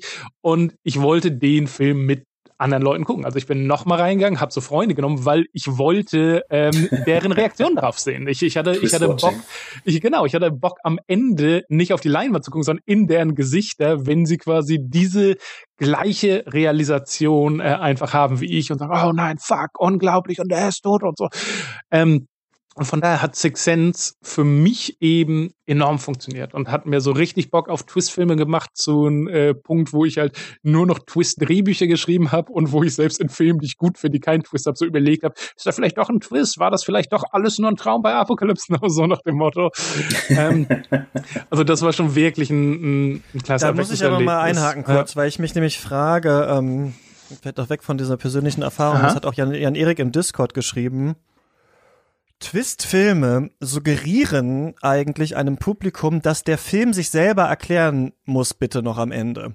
Also, wenn man aus so einer Videospielerkultur kommt oder so an so einem mhm. Alter, wo wir da waren, äh, vielleicht und das äh, damit angefangen haben, vielleicht sind es auch viele Filme, würde ich schon sagen, die bei Leuten, die jetzt so alt sind wie ich, die das Interesse für Filme geweckt haben, die vielleicht bei Christoph dazu geführt haben, ich gucke jetzt nur noch so Mindgame-Movies, das ist mhm. ja der neue Shit, das ist ja total geil. Filme haben ja dann noch so eine extra Ebene und sowas. Mhm. Aber es führt auch zu diesen ganzen Explained-Videos, die wir auf YouTube haben. Das ist genau diese Kultur. Explained. Auch bei Filmen, die keinen Twist haben, gibt's Explained-Videos am Ende, weil scheinbar, und manchmal sind die für mich als Vorbereitung auf Cuts sehr hilfreich. Ich finde die manchmal echt gut gemacht, weil manchmal da auch große filmhistorische, also einfach viel Recherchearbeit reingeflossen ist, merkt man. Da gibt's da keinen Twist, aber es wird halt mal explained, was war da alles so los.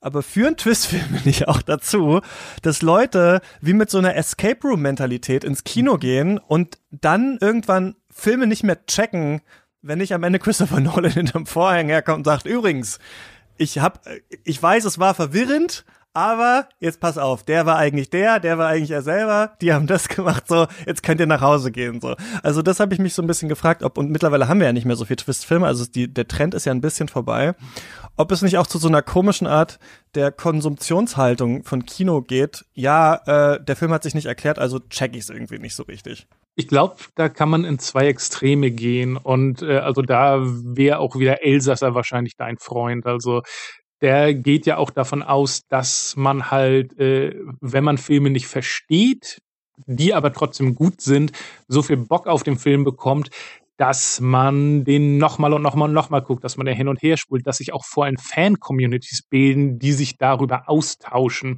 Und dass YouTube natürlich ein ziemlich einseitiger Kanal, Elsässer geht da halt eher wirklich so von solchen Foren aus.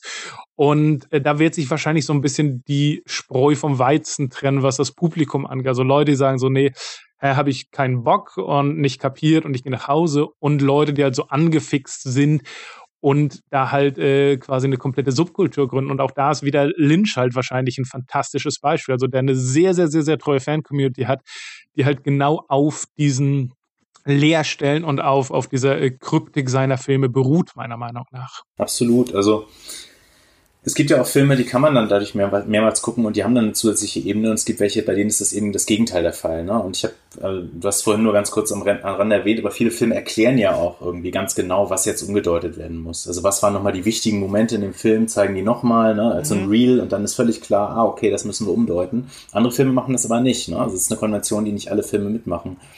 Und ähm, jetzt bei Sixth Sense zum Beispiel finde ich ganz interessant, da hat Britta Hartmann einen ganz coolen Artikel drüber geschrieben, damals schon ähm, da ähm, sehen wir ja, dass Bruce Willis, also die Figur, stirbt. Ne? Also wir sehen das ja eigentlich völlig klar. Filmsprachlich ist völlig klar, jetzt müsste als nächstes über die Beerdigung kommen, dass das Ganze hat ein Fade to Black und so weiter.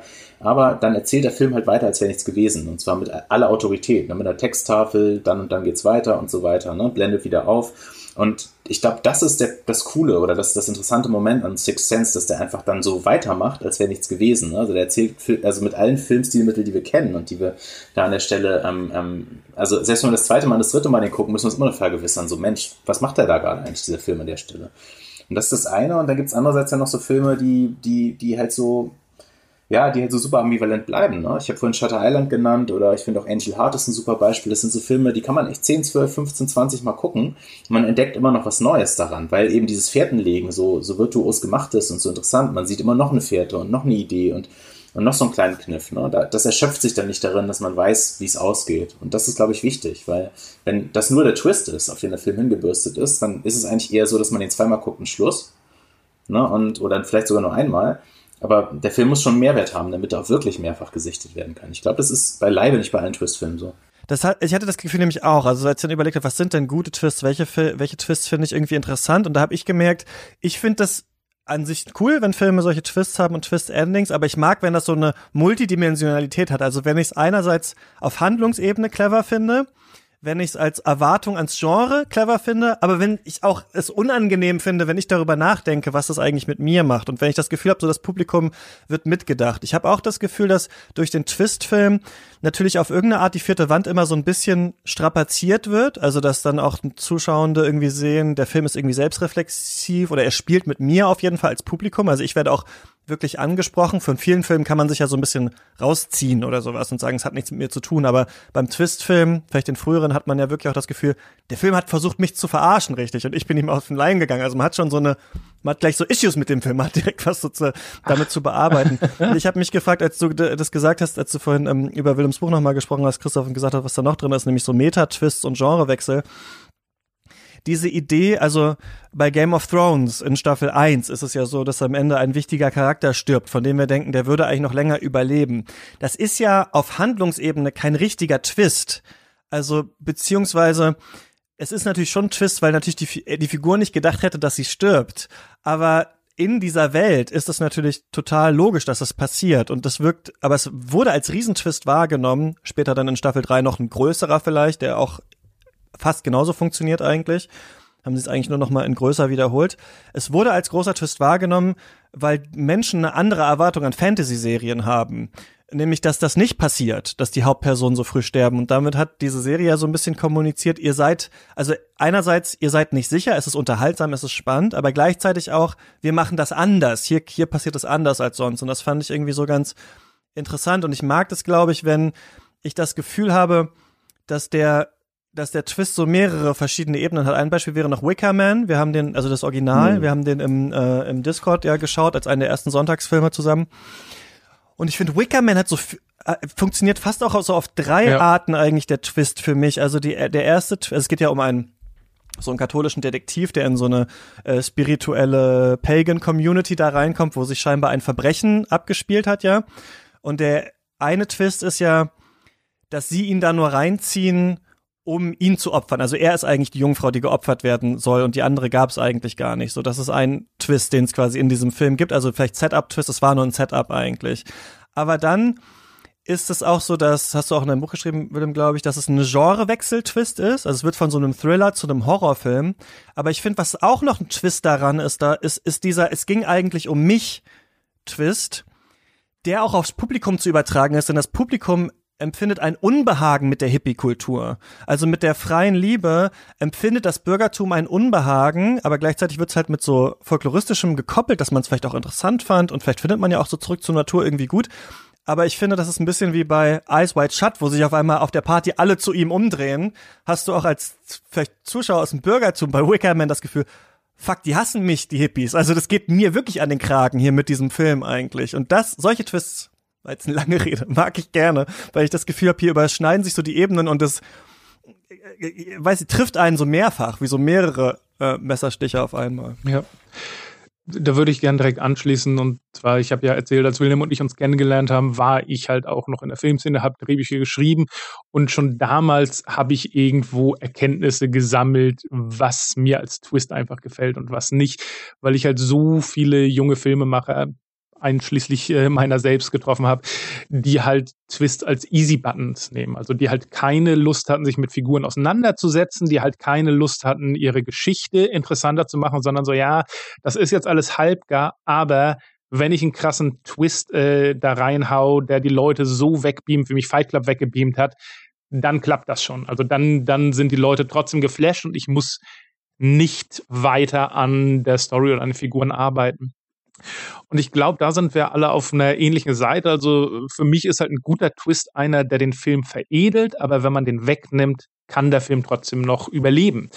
Und Six Sense ist ein fantastisches Beispiel dafür. Also ihr habt schon gesagt, äh, am, am, Anfang wird Bruce Willis erschossen und wir denken, er wird erschossen, aber das erste Clevere ist, dass wir zu dem Zeitpunkt, wenn wir die Werbekampagne nicht kennen, gar nicht wissen, dass es ein Film über Geister ist, also dass es halt diese Geisterwelt überhaupt gibt. Das heißt, da sind wir, Willem hat das ja auch ganz am Anfang gesagt, schon mal auf eine gewisse Wahrheit eingenordet, die wir gar nicht hinterfragen. Und das andere ist, selbst wenn man das Ende von Six Sense weglässt, ist es immer noch ein richtig starker Film über äh, einen Mann, der in seinem Beruf als Psychologe, als Kinderpsychologe versagt hat, der mit dieser Schuld lebt und der äh, versucht, das wieder gut zu machen, indem er ein Kind, was natürlich sehr spezielle Probleme hat, hat trotzdem Probleme, äh, ja, die so groß sind, dass er dadurch sich selbst rehabilitieren kann als Mensch und sich selbst wieder ähm, im Spiegel anschauen kann, zu einer Lösung bringen dürfte. Und alles in Six Sense funktioniert. Also das Familiendrama funktioniert, die Beziehung zwischen Bruce Willis und Haley Joel Osment funktioniert, sogar die Gruß- und Horror-Elemente funktionieren super, super, super.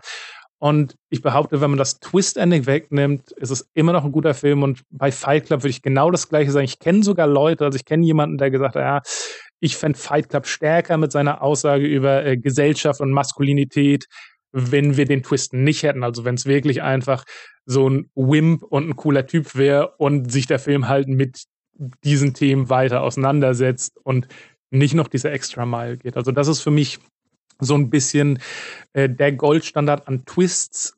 Sie machen den Film auf jeden Fall besser, weil sie seine Themen nochmal von anderen Seiten beleuchten und weil sie eine Ebene dazu geben, die wir noch nicht hatten.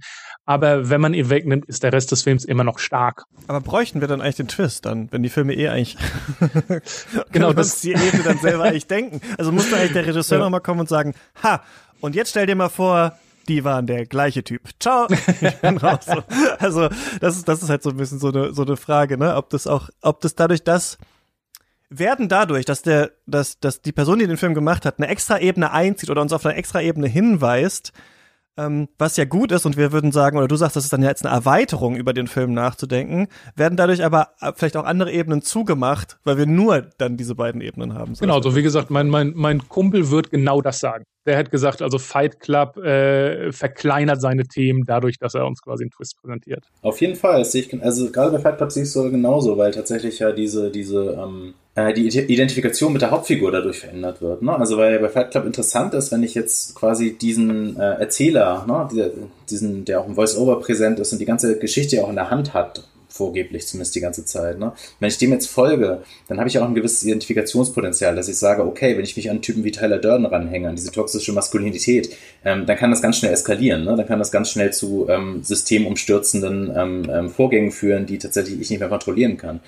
Ähm, wenn der das aber selber war, dann ist das natürlich eine starke Distanzierung, weil ich ja nicht davon ausgehe, dass ich auch diese Doppelbödigkeit in mir habe oder dass ich auch eine dissoziative Identitätsstörung habe oder sowas. Das heißt, die Identifikation wird sehr stark davon weggerückt. Das heißt, eigentlich finde ich, das schwächt die Aussage auch ab, ja. Würde ich, würde ich tatsächlich mitgehen. Aber spannend eigentlich. Und andererseits kann man natürlich dazu, dadurch sagen, dadurch soll mir das ja suggeriert werden, ne, dass ich das auch bin. Also das ist ja, ähm, ist ja auch der Twist übrigens bei The Walking Dead, der Serie, aber ich glaube, sie haben es in der Serie, glaube ich, dann gar nicht richtig gemacht. Irgendwann im Comic sagt dann halt Rick Grimes, We are the Walking Dead. Also wir sind eigentlich ja, die lebenden Toten, äh, die, die, die wandelnden Toten quasi. Und theoretisch würde ich auch sagen, ich finde es bei Fight Club vielleicht ganz gut, dass nicht so gesagt wird, ja, es gibt halt toxische Männer und die sind halt so wie Tyler Durden, sondern nee, die Loser-Typen haben das genauso in sich, ähm, so ein bisschen wie bei vielleicht Nietzsche mit der Sklavenmoral und Herrenmoral so ein mhm. bisschen, aber trauen sich halt es nicht auszuleben, weil sie nicht können, so quasi, aber sind eigentlich genau solche solche Arschlöcher. Also, aber da lässt sich wahrscheinlich drüber diskutieren, ob der Twist dadurch, ja, mit zu mehr Reflexion oder zu weniger Reflexion genau. Mhm. Natürlich, wenn es ein guter Twist ist, und das, das hat man ja bei diesen beiden Filmen, äh, also wir schauen da halt auf, auf einer hohen Ebene drauf, ah, was machen die Themen, was macht die Story. Aber das Kinopublikum äh, an sich, und da habe ich ja eben aus Erfahrung mit Six Sense gesprochen, also für uns ist natürlich ein Plotpoint auf Steroiden. Also wir, wir werden da halt sowas von kalt erwischt und es, es macht halt so viel Spaß, dass das halt der Hook ist, weswegen du den Film anderen Leuten zeigst. Gerade, ich behaupte, wenn du auch ein bisschen jünger bist und wenn das irgendwie so irgendwie das erste Mal ist, dass du mit so einer Erzählweise Erfahrungen machst, äh, dass das halt einfach, wenn es gut gemacht und gut vorbereitet ist, einfach ein äh, Popularitätsboost sondergleichen ist. Also siehe M. Night, äh, der hat einen Twist gemacht, der so gut ist, dass er seine Karriere zerstört hat, weil alle Leute nur noch von den Twists sehen wollten und er es nicht mehr gebacken bekommen hat. Und das war natürlich ganz schön werbewirksam. Also das finde ich auch krass und äh, ich muss aber auch nochmal sagen, also es ist jetzt kein Twist-Ending natürlich, ähm, mhm. aber vielleicht einer der berühmtesten Twists der Filmgeschichte, ähm, das Imperium schlägt zurück, ich bin dein Vater. Mhm. Ähm, und da muss ich sagen, das ist auch der erste krasse, an den ich mich in meinem Leben erinnere und ich weiß noch, wie ich, und jeder, das ist glaube ich, egal wo man aufwächst, denkt man ja immer, Star Wars ist neu. Also ich dachte so, als ich das in den 90ern gesehen habe, halt, das ist neu. Also das ist was ganz neue Filmreihe, die irgendwie im Fernsehen kommt, aber es war ja da schon uralt.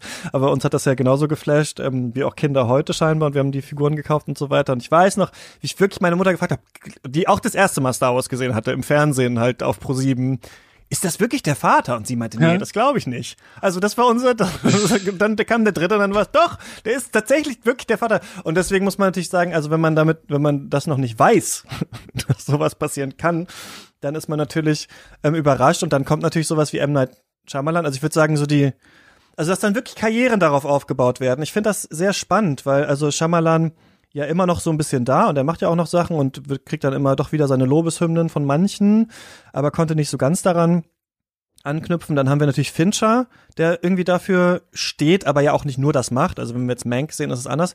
Und dann haben wir Nolan und ich finde schon interessant, dass Nolan einer der wenigen ist, die wirklich diese Ma also eine eigene Marke sind, mit der Twist fast zusammenhängt, weil bei Tenet wurde uns ja noch nicht mal erzählt, worum es im Film geht.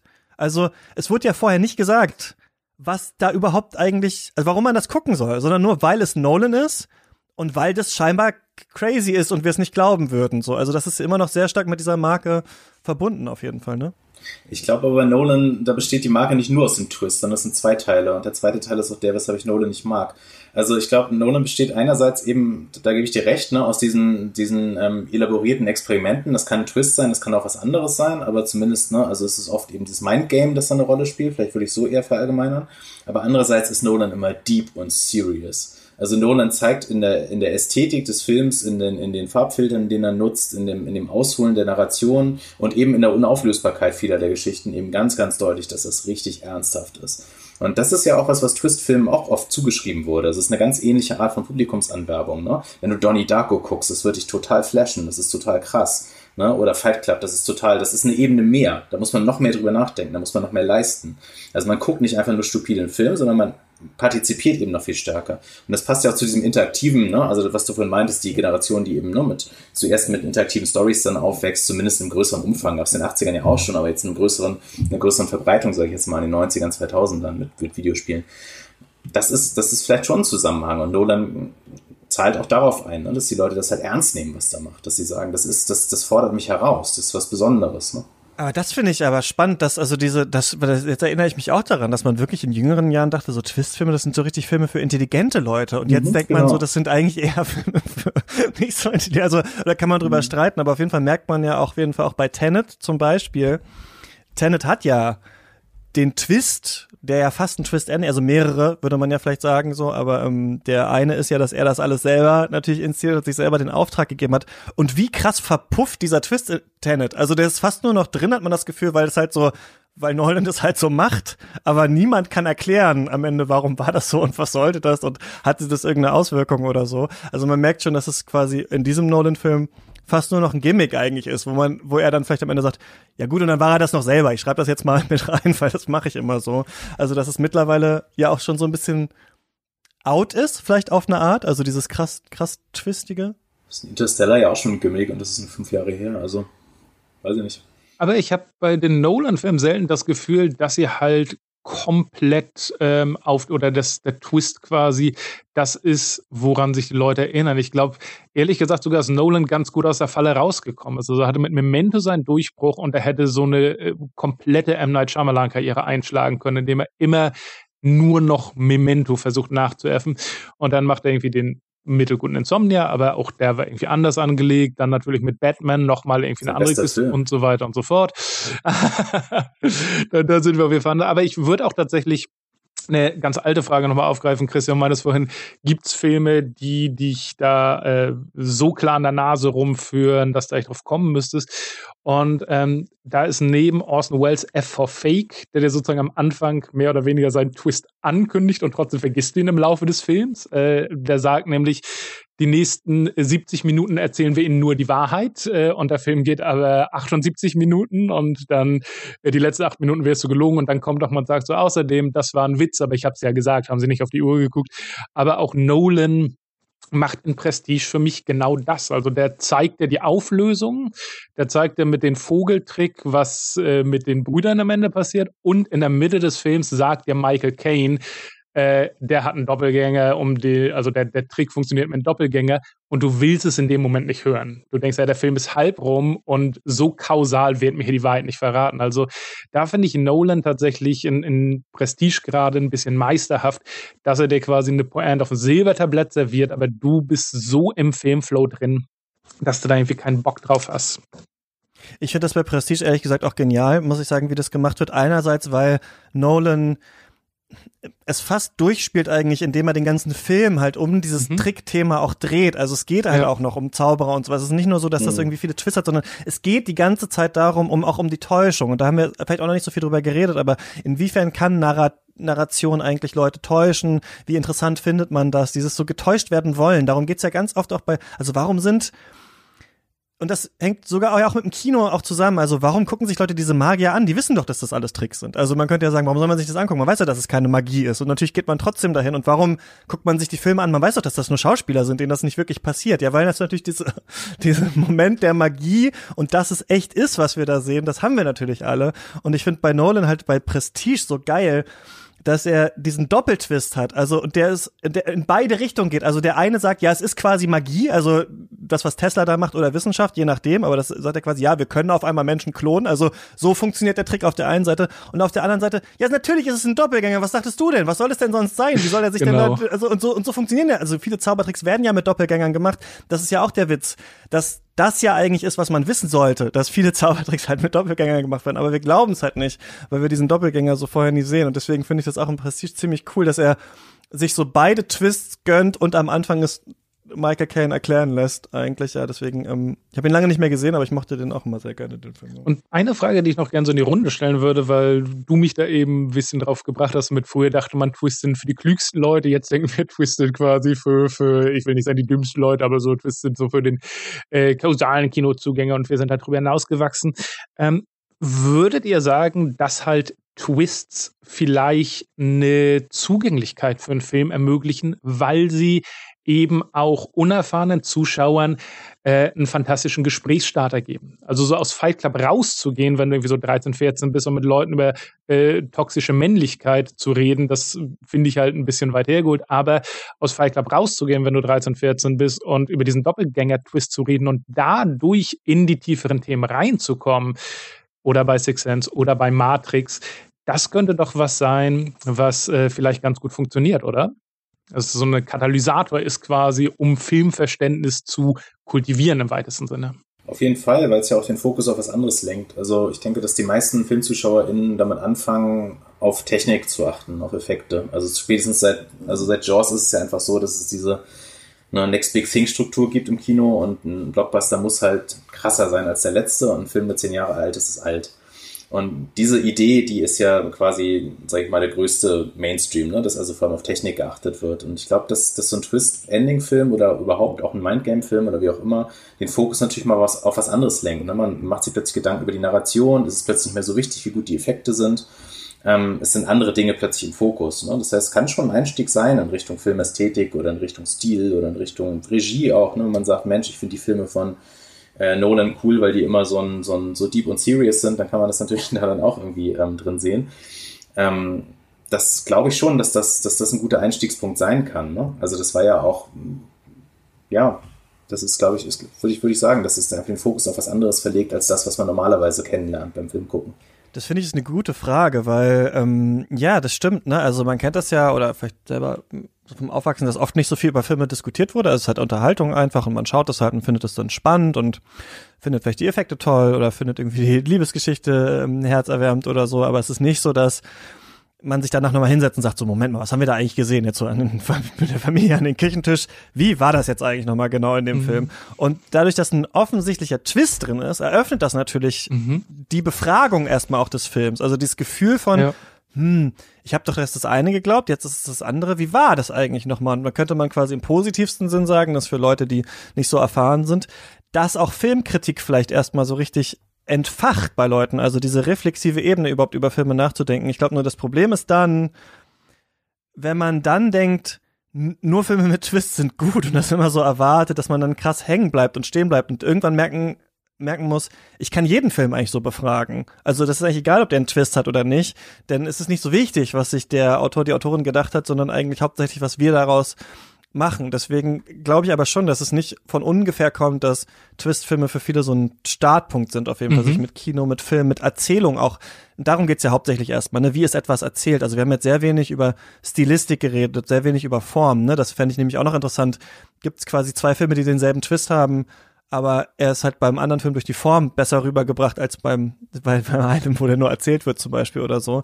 Aber ich glaube auch, es kann ein Einfallstor sein, nur wenn man da rausgeht mit der Lektion, ja, so twisty Erzählkino, das ist richtig intelligent und alles andere nicht, dann hat man, glaube ich, die falsche mitgenommen. Aber ich glaube, ein Einfallstor kann es sein, ja, das ist ganz gut beobachtet. Willem, was hast du denn für ein Gefühl? Du hast das Buch jetzt vor einiger Zeit geschrieben, hast das Gefühl, das Thema ist noch richtig heiß? Kommt's wieder? Hast du da noch Bock drauf? Oder kommt halt ab und zu mal ein Film mit einem Twist? Nee, keine Ahnung. Also ich habe tatsächlich, ähm, das Korpus von dem Buch geht ja bis 2012. Ich musste ja irgendwo dann die Grenze ziehen, ne, weil ich das dann einfach aufschreiben musste und, und Schlussstrich ziehen musste. Und ja, 112 Jahre Filmgeschichte haben auch erstmal gereicht. Aber die letzten neun Jahre, keine Ahnung. Also ich habe tatsächlich bewusst auch eher Filme mit Twist-Gefahr vermieden. Also weil ich tatsächlich eine Zeit lang überhaupt keine Lust mehr darauf hatte. Jetzt mittlerweile wird es mich nicht mehr so stören, da nochmal was zu gucken. Aber ähm, ist das so, dass du so einen Film guckst und dann so nach einer Stunde denkst, oh shit, das ist ein Twist-Film. Ja, ja, genau. Ich, ich merke es ja zum Glück nicht. Insofern. nee, aber tatsächlich habe ich irgendwie jetzt in letzter Zeit, ähm, wenn jemand sagt, so ja, den musst du angucken, das ist total krass, weil da ein krasser Twist ist, dann weiß man noch nicht, was das für ein Twist ist. Ne? Und dann, dann wäre jetzt in letzter Zeit meine, meine Bereitschaft zu sagen, okay, ich gucke ihn mal an, höher als vor fünf Jahren, weil ich das erstmal nicht mehr sehen konnte. Aber ich habe auch das Gefühl, so richtig dieses klassische Twist-Ending, wie ich es da beschrieben habe, das ist auch nicht so richtig groß wiedergekommen. Da gibt es ein paar Filme irgendwie, die man noch mit reinnehmen könnte. Aber das ist jetzt irgendwie was anderes. So. Der Twist an sich, den gibt es immer, den wird es auch immer geben, glaube ich, so als Kategorie, weil das einfach ein Standard-dramaturgischer Handgriff, glaube ich, ist. Aber ähm, so diese, diese Zeit dieses Mindgame-Films, die ist irgendwie so ein bisschen durch, habe ich das Gefühl. Könnte ich jetzt keine zehn Beispiele nennen, so außer so hängengebliebenen wie Nolan oder wie Neuf oder so, aber ja, sonst weiß ich nicht. Ja.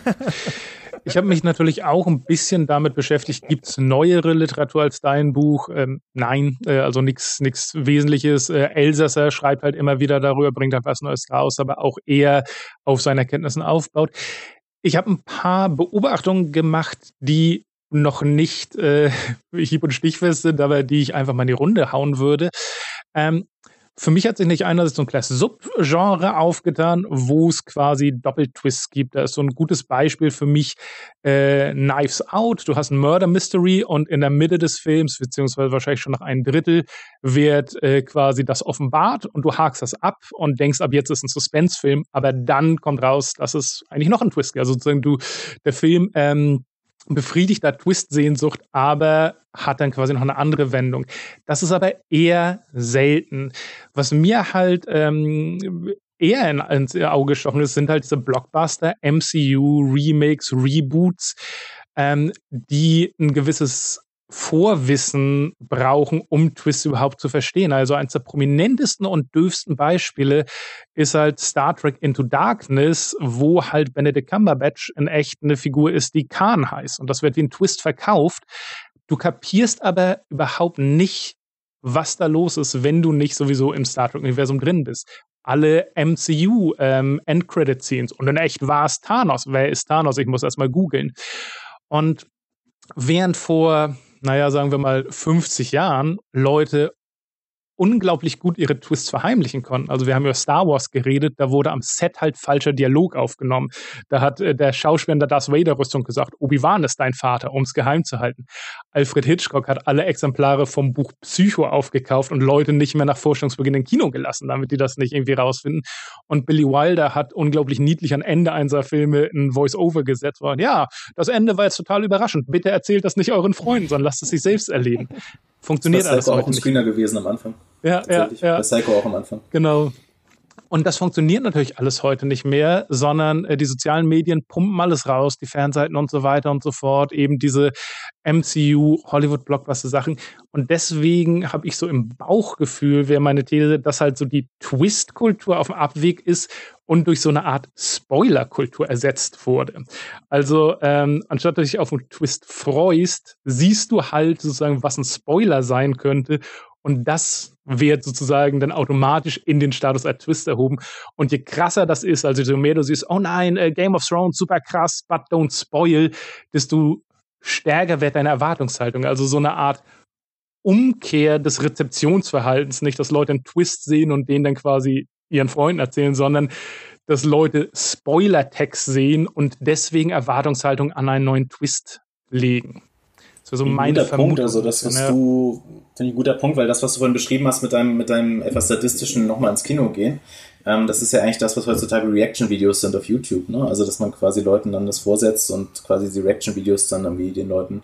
Also, das, das finde ich, finde ich ganz spannend, ja. Dass so eine Spoiler-Kultur an die Stelle getreten ist. Und Game of Thrones ist ein super Beispiel, weil da ja Sachen als Twist hochgehypt wurden, die auch keine Twists sind. Also, ich finde, also für mich war Ned Stark ein überraschender Tod und das war's dann eigentlich. Also ich fand alle anderen Hauptfiguren, Red Wedding wusste ich leider, das war jetzt, hat für mich funktioniert, aber alles andere war jetzt irgendwie auf einem Radar, dass man sagte, okay, Level 2, Level 3 Figuren, die können auch bei Star Trek mal sterben, das ist jetzt nicht so, ne? Also das hat dann irgendwie nachgelassen, aber es wurde immer wieder zu so einem riesen Ding gemacht, wenn so eine C- oder D-Level-Figur dann gestorben ist. Ne? Aber das ist echt, ja, das ist eine geile Beobachtung. Äh, Christopher, du hast es in Worte gefasst, was ich was mir auch so im Kopf rumgespürt ist, und zwar das von den ursprünglichen, in Anführungsstrichen, krassen Mindgame-Twist-Movies oder halt ihren Vorläufern, äh, bei denen man über die Twists geredet hat, bei denen die Twists wirklich überraschend äh, waren, ja, dass es sich da so hin entwickelt hat, dass jetzt nicht seitdem, aber natürlich noch mal stärker, so Kino immer nur so als Event äh, gesehen wird. Event und Überraschung ist scheinbar das, was man im Kino will. Man will noch gar nicht wissen, was los ist und bloß nicht, worum es geht, aber so ein bisschen schon, wer da mitspielt ungefähr. Und dann muss alles überraschend sein und bloß nichts wissen. Und je, je weniger man weiß, desto größer ist das Potenzial, dass das gut ist, was man sieht. Und da geht diese Serienkultur natürlich total stark mit um und auch das MCU und sowas, was ja sich jetzt mittlerweile äh, verbindet, ne, auf Disney Plus mit WandaVision und keine Ahnung was. Und ich merk's ja bei mir selber. Ich bin ja wirklich raus. Also es gab das jetzt 15 Jahre lang und ich habe jetzt 800 Filme gesehen. Mir reicht es jetzt. Und immer noch denke ich so, hm, aber dieses Wonder Vision, das scheint ja jetzt wirklich ganz anders zu sein. So, weil sie, also ne, tatsächlich ist es ja so, dass man das immer glauben soll, dass das eine jetzt noch ist aber wirklich mal anders und überraschend und keine Ahnung was. Und dann guckt man und dann ziehen sie sich halt ihren Spandex an und sich gegenseitig aufs Maul und ist ja okay. Aber ähm, und ich und muss das, es auch schnell so, konsumieren. Ich muss es konsumieren, genau, bevor, bevor ich irgendwie ich woanders zufällig gespoilt, gespoilert bevor ich es auf, ja. auf Twitter sehe genau. und sowas. Und das mhm. ist eigentlich so diese Sache, finde ich. Ich verstehe, also ich es gibt so Trends und dann sind manche so komplett kulturpessimistisch und sagen, das ist alles Müll. Und ich sage, nö, ich guck gerne dann so einen Nolan-Film und frage mich dann, was passiert oder einen Twist-Film. Und ich finde das auch okay, wenn im Krimi dann am Ende nochmal was, ähm, was, was Erstaunliches passiert. Aber du hast recht, eigentlich sind wir in einer umgekehrten Welt, in der alles hochgejazzt wird zum krassen Twist, was einfach nur eine Story ist. Ja, der eine war halt böse und am Ende haben sie ihn dann besiegt. Okay, so wer gedacht. Mhm. Ja. Na, ich finde es auch interessant, weil bei Serien sieht man ja auch ganz stark, bei Game of Thrones, aber auch bei Breaking Bad oder so, also bei vielen Serien, dass ja die Tradition des Cliffhangers irgendwie sehr, sehr normal überlebt hat. Ne? Und das hat ja reaktionsmäßig eine große Verwandtschaft zum Twist, weil auch beim Cliffhanger, da bin ich erstmal auf mich allein gestellt, muss erstmal puzzeln. Was passiert denn jetzt, ne? wenn Hank jetzt auf dem Klo gelesen hat, dass Walter White es ist? Wie reagiert er denn jetzt? Ne? Also das sind ja Situationen, die müsste ich erstmal, bis die Staffel dann endlich weitergeht oder bis die nächste Folge ausgestrahlt wird oder bis Netflix die nächste, nächste Episode droppt oder was auch immer, muss ich ja tatsächlich ähm, selber arbeiten und überlegen, wie geht's jetzt weiter. Das ist ja tatsächlich eine ähnliche Art von kognitiver Anregung am Ende ne, von dem Ganzen wie, wie eine Twist Ending. Und das gibt es ja immer noch zuhauf. Also das ist ja völliger Standard für, für Serien und auch für Film-Franchises. Ne? Ja, und wir haben halt diese Entwicklung, also dass sich einfach, und das sehen wir nicht im MCU ganz stark, dass es nur noch die, dass es halt so eine Nerd-Filmkritik und Erklärungswelt ist, bei der man ja wirklich langsam nicht mehr, also man wirklich das Gefühl, man muss das ja studiert haben, irgendwie Marvelologie, bevor man da verstanden, bevor man da den neuen Film irgendwie schauen kann und äh, das alles so und alles irgendwie ein krasser, also zum Beispiel jetzt war die Nachricht, dass Ryan Reynolds nicht im Snyder Cut auftaucht als Green Lantern. Und dachte so, ja gut, er war auch im Originalfilm nicht drin, dessen Director's Cut das ja jetzt sein soll, weil das halt möglich ist mittlerweile. Jeder kann noch mal irgendwo vorkommen und man kann ihn noch mal irgendwo herziehen und aber genau ein krasser Twist ist es ist es dann meistens nicht. Genau, wir sind terminlich, glaube ich, äh, durch, beziehungsweise es ist 12.30 Uhr. Äh, Christian, willst du irgendwie mit, mit Willem eine Verabschiedung machen und dann machen wir danach nochmal? Willem, vielen Dank, dass, also, das war vielleicht jetzt auch in deinem Leben ein Plot-Twist, dass nochmal jemand anruft und sagt, ja, kannst du nochmal über Twist erzählen. Ähm, ja, danke, ähm, dass du dein Wissen dann nochmal mit uns geteilt hast und genau, wir verlinken natürlich auch äh, dein Profil da an der Uni und sowas in den Podcast-Notes. Dankeschön. Ja, super, vielen Dank. Vielen Dank für die Einladung, danke. So, dann lass uns doch noch mal kurz ja, einen Weg aus diesem verworrenen Twist-Podcast mhm. äh, finden. Und zwar würde mich noch mal interessieren, Christoph, was findest du denn noch so ganz gut oder schlecht an Twist? Gibt Sachen, die dich mega nerven, ähm, die du, die du richtig gut fandest? Kann der Twist weg oder hat er noch Potenzial? Was sagst du? ja, wir hatten ja vorhin schon gesagt, also für mich ist äh, halt ein äh, guter Twist einer, der den Film veredelt, aber der Film kann auch ohne ihn leben. Das heißt, natürlich hat er Twist-Potenzial, solange gute Filme Potenzial haben. Ähm, du hattest ja auch einmal gefragt, wann äh, wurde halt ein ähnlicher Twist gemacht, einmal gut und einmal schlecht. Auch dafür gibt's halt einen äh, Viewing-Tipp von mir. Äh, es gibt den äh, komplett bekloppten im Netz der Leidenschaft, heißt er, glaube ich, auf Deutsch Serenity, der seltsamerweise von seiner Grundthematik die gleiche Pointe hat wie äh, Mr. Nobody. Und ich liebe Mr. Nobody und ich finde es fantastisch, wie er thematisch seinen Twist aufbaut. Und in Netz der Leidenschaft hat irgendwie die gleiche Grundidee und verbaselt ist an allen Ecken und Enden. Und der Grund ist für mich äh, ein Twist funktioniert halt dann nicht, wenn er A so richtig unnötig ist. Also wenn ich das Gefühl habe, wow, ähm, ihr habt ja einfach gerade irgendwas gemacht, um euer äh, mittelmäßiges Drehbuch zu retten und euch ist nichts anderes eingefallen, als da äh, was einzustreuen, was irgendwie alles auf den Kopf stellt, obwohl es nichts mit irgendwas zu tun hat.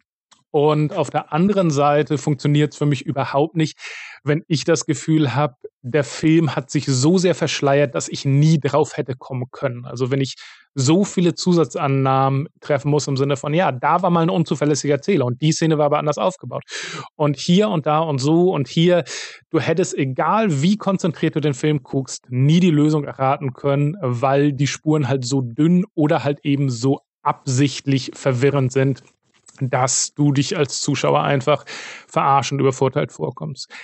Was für mich auf der anderen Seite super funktioniert, sind Twists, die mit ähm, filmischen Mitteln spielen. Also es gibt ein fantastisches Beispiel ähm, aus äh, der jüngsten Anime-Vergangenheit, wo zwei Zeitebenen mehr oder weniger als Parallelmontage gezeigt werden und unser filmisches Sehvermögen sagt uns, aha, ist eine Parallelmontage, es passiert gleichzeitig und in der Mitte oder zum dritten Akt kommt quasi der Twist, nee, wir sind 30 Jahre versetzt und das hat fantastisch viel mit dem Thema zu tun. Es hat unglaubliche Konsequenzen für die Figuren und solche Dinge finde ich spannend. Also wo Konventionen, die ich aus Filmen kenne, mich auf ein Glatteis führen und ich weiß, okay, dieser Bildausschnitt, diese äh, Montagetechnik, diese Raum- oder Zeitstruktur wird quasi vom Film gegen mich verwendet. Und sowas finde ich sehr spannend und klappt bei mir meistens.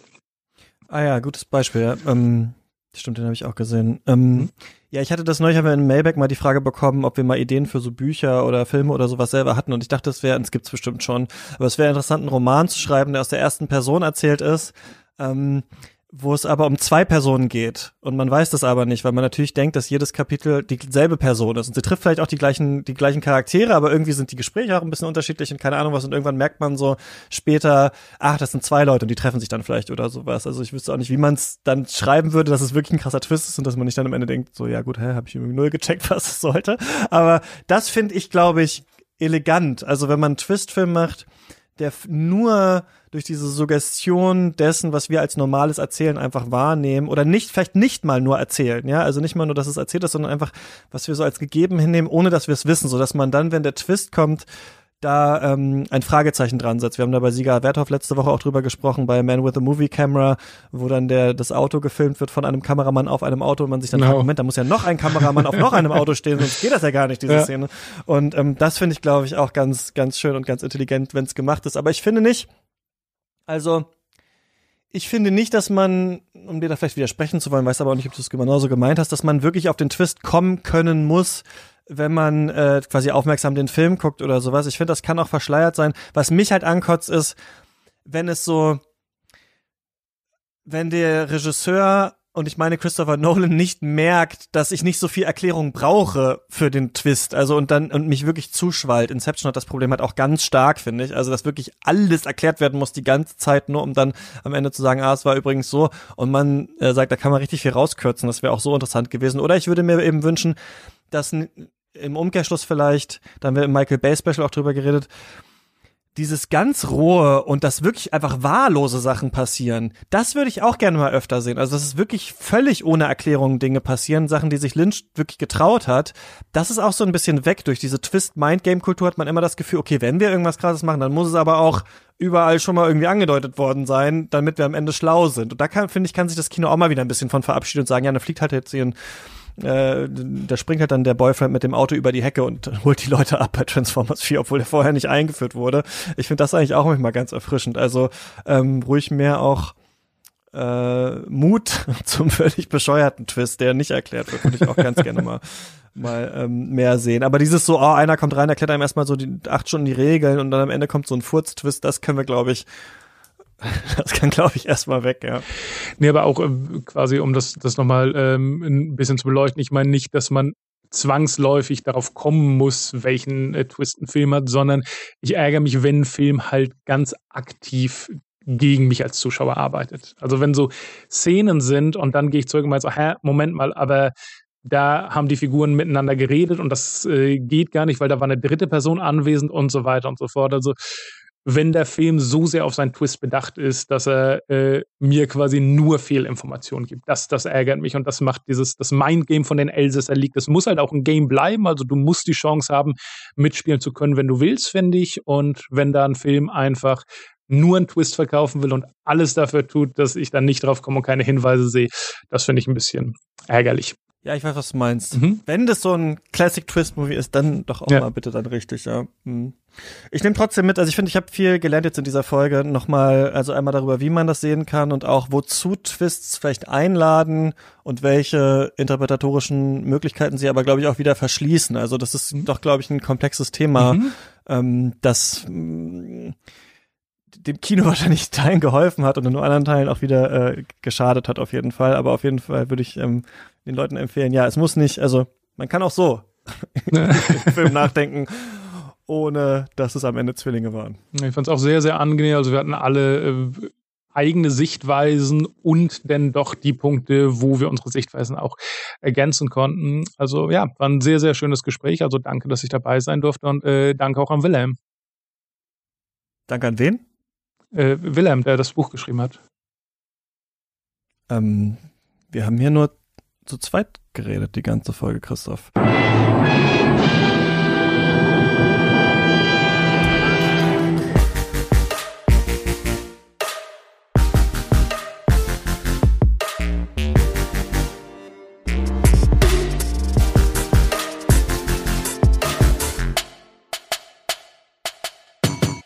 Katz ist eine Produktion von mir, Christian Eichler. Ihr könnt mich erreichen unter katzpodcast.yahoo.com oder auf Twitter at chr-eichler.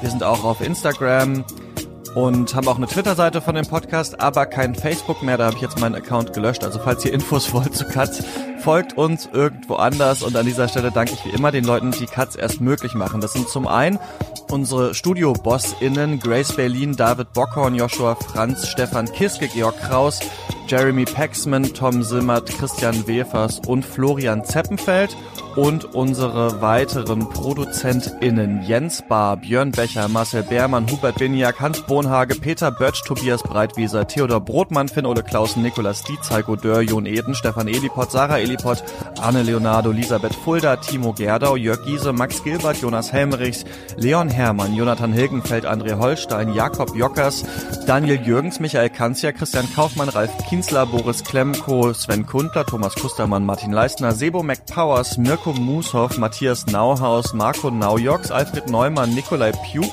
Simon Popp, Philipp R., Alexander Saadlo, Michael Schill, Gerrit Schlaf, Martin Schubert, Lukas Sieber, Andreas Siegmann, Luis Sir Axelot, Malte Springer, Eik Stankiewicz, Marius Stein, Valentin Tischer, Michael Urbanovic, Tobias Walter, Wolfi Wave, Regula Weber, David Wieching, Florian Wittenbecher, Stefan Ziede, Christoph Zollner, Falk Tschitschmann und meiner Oma. Macht's gut, bis nächste Woche.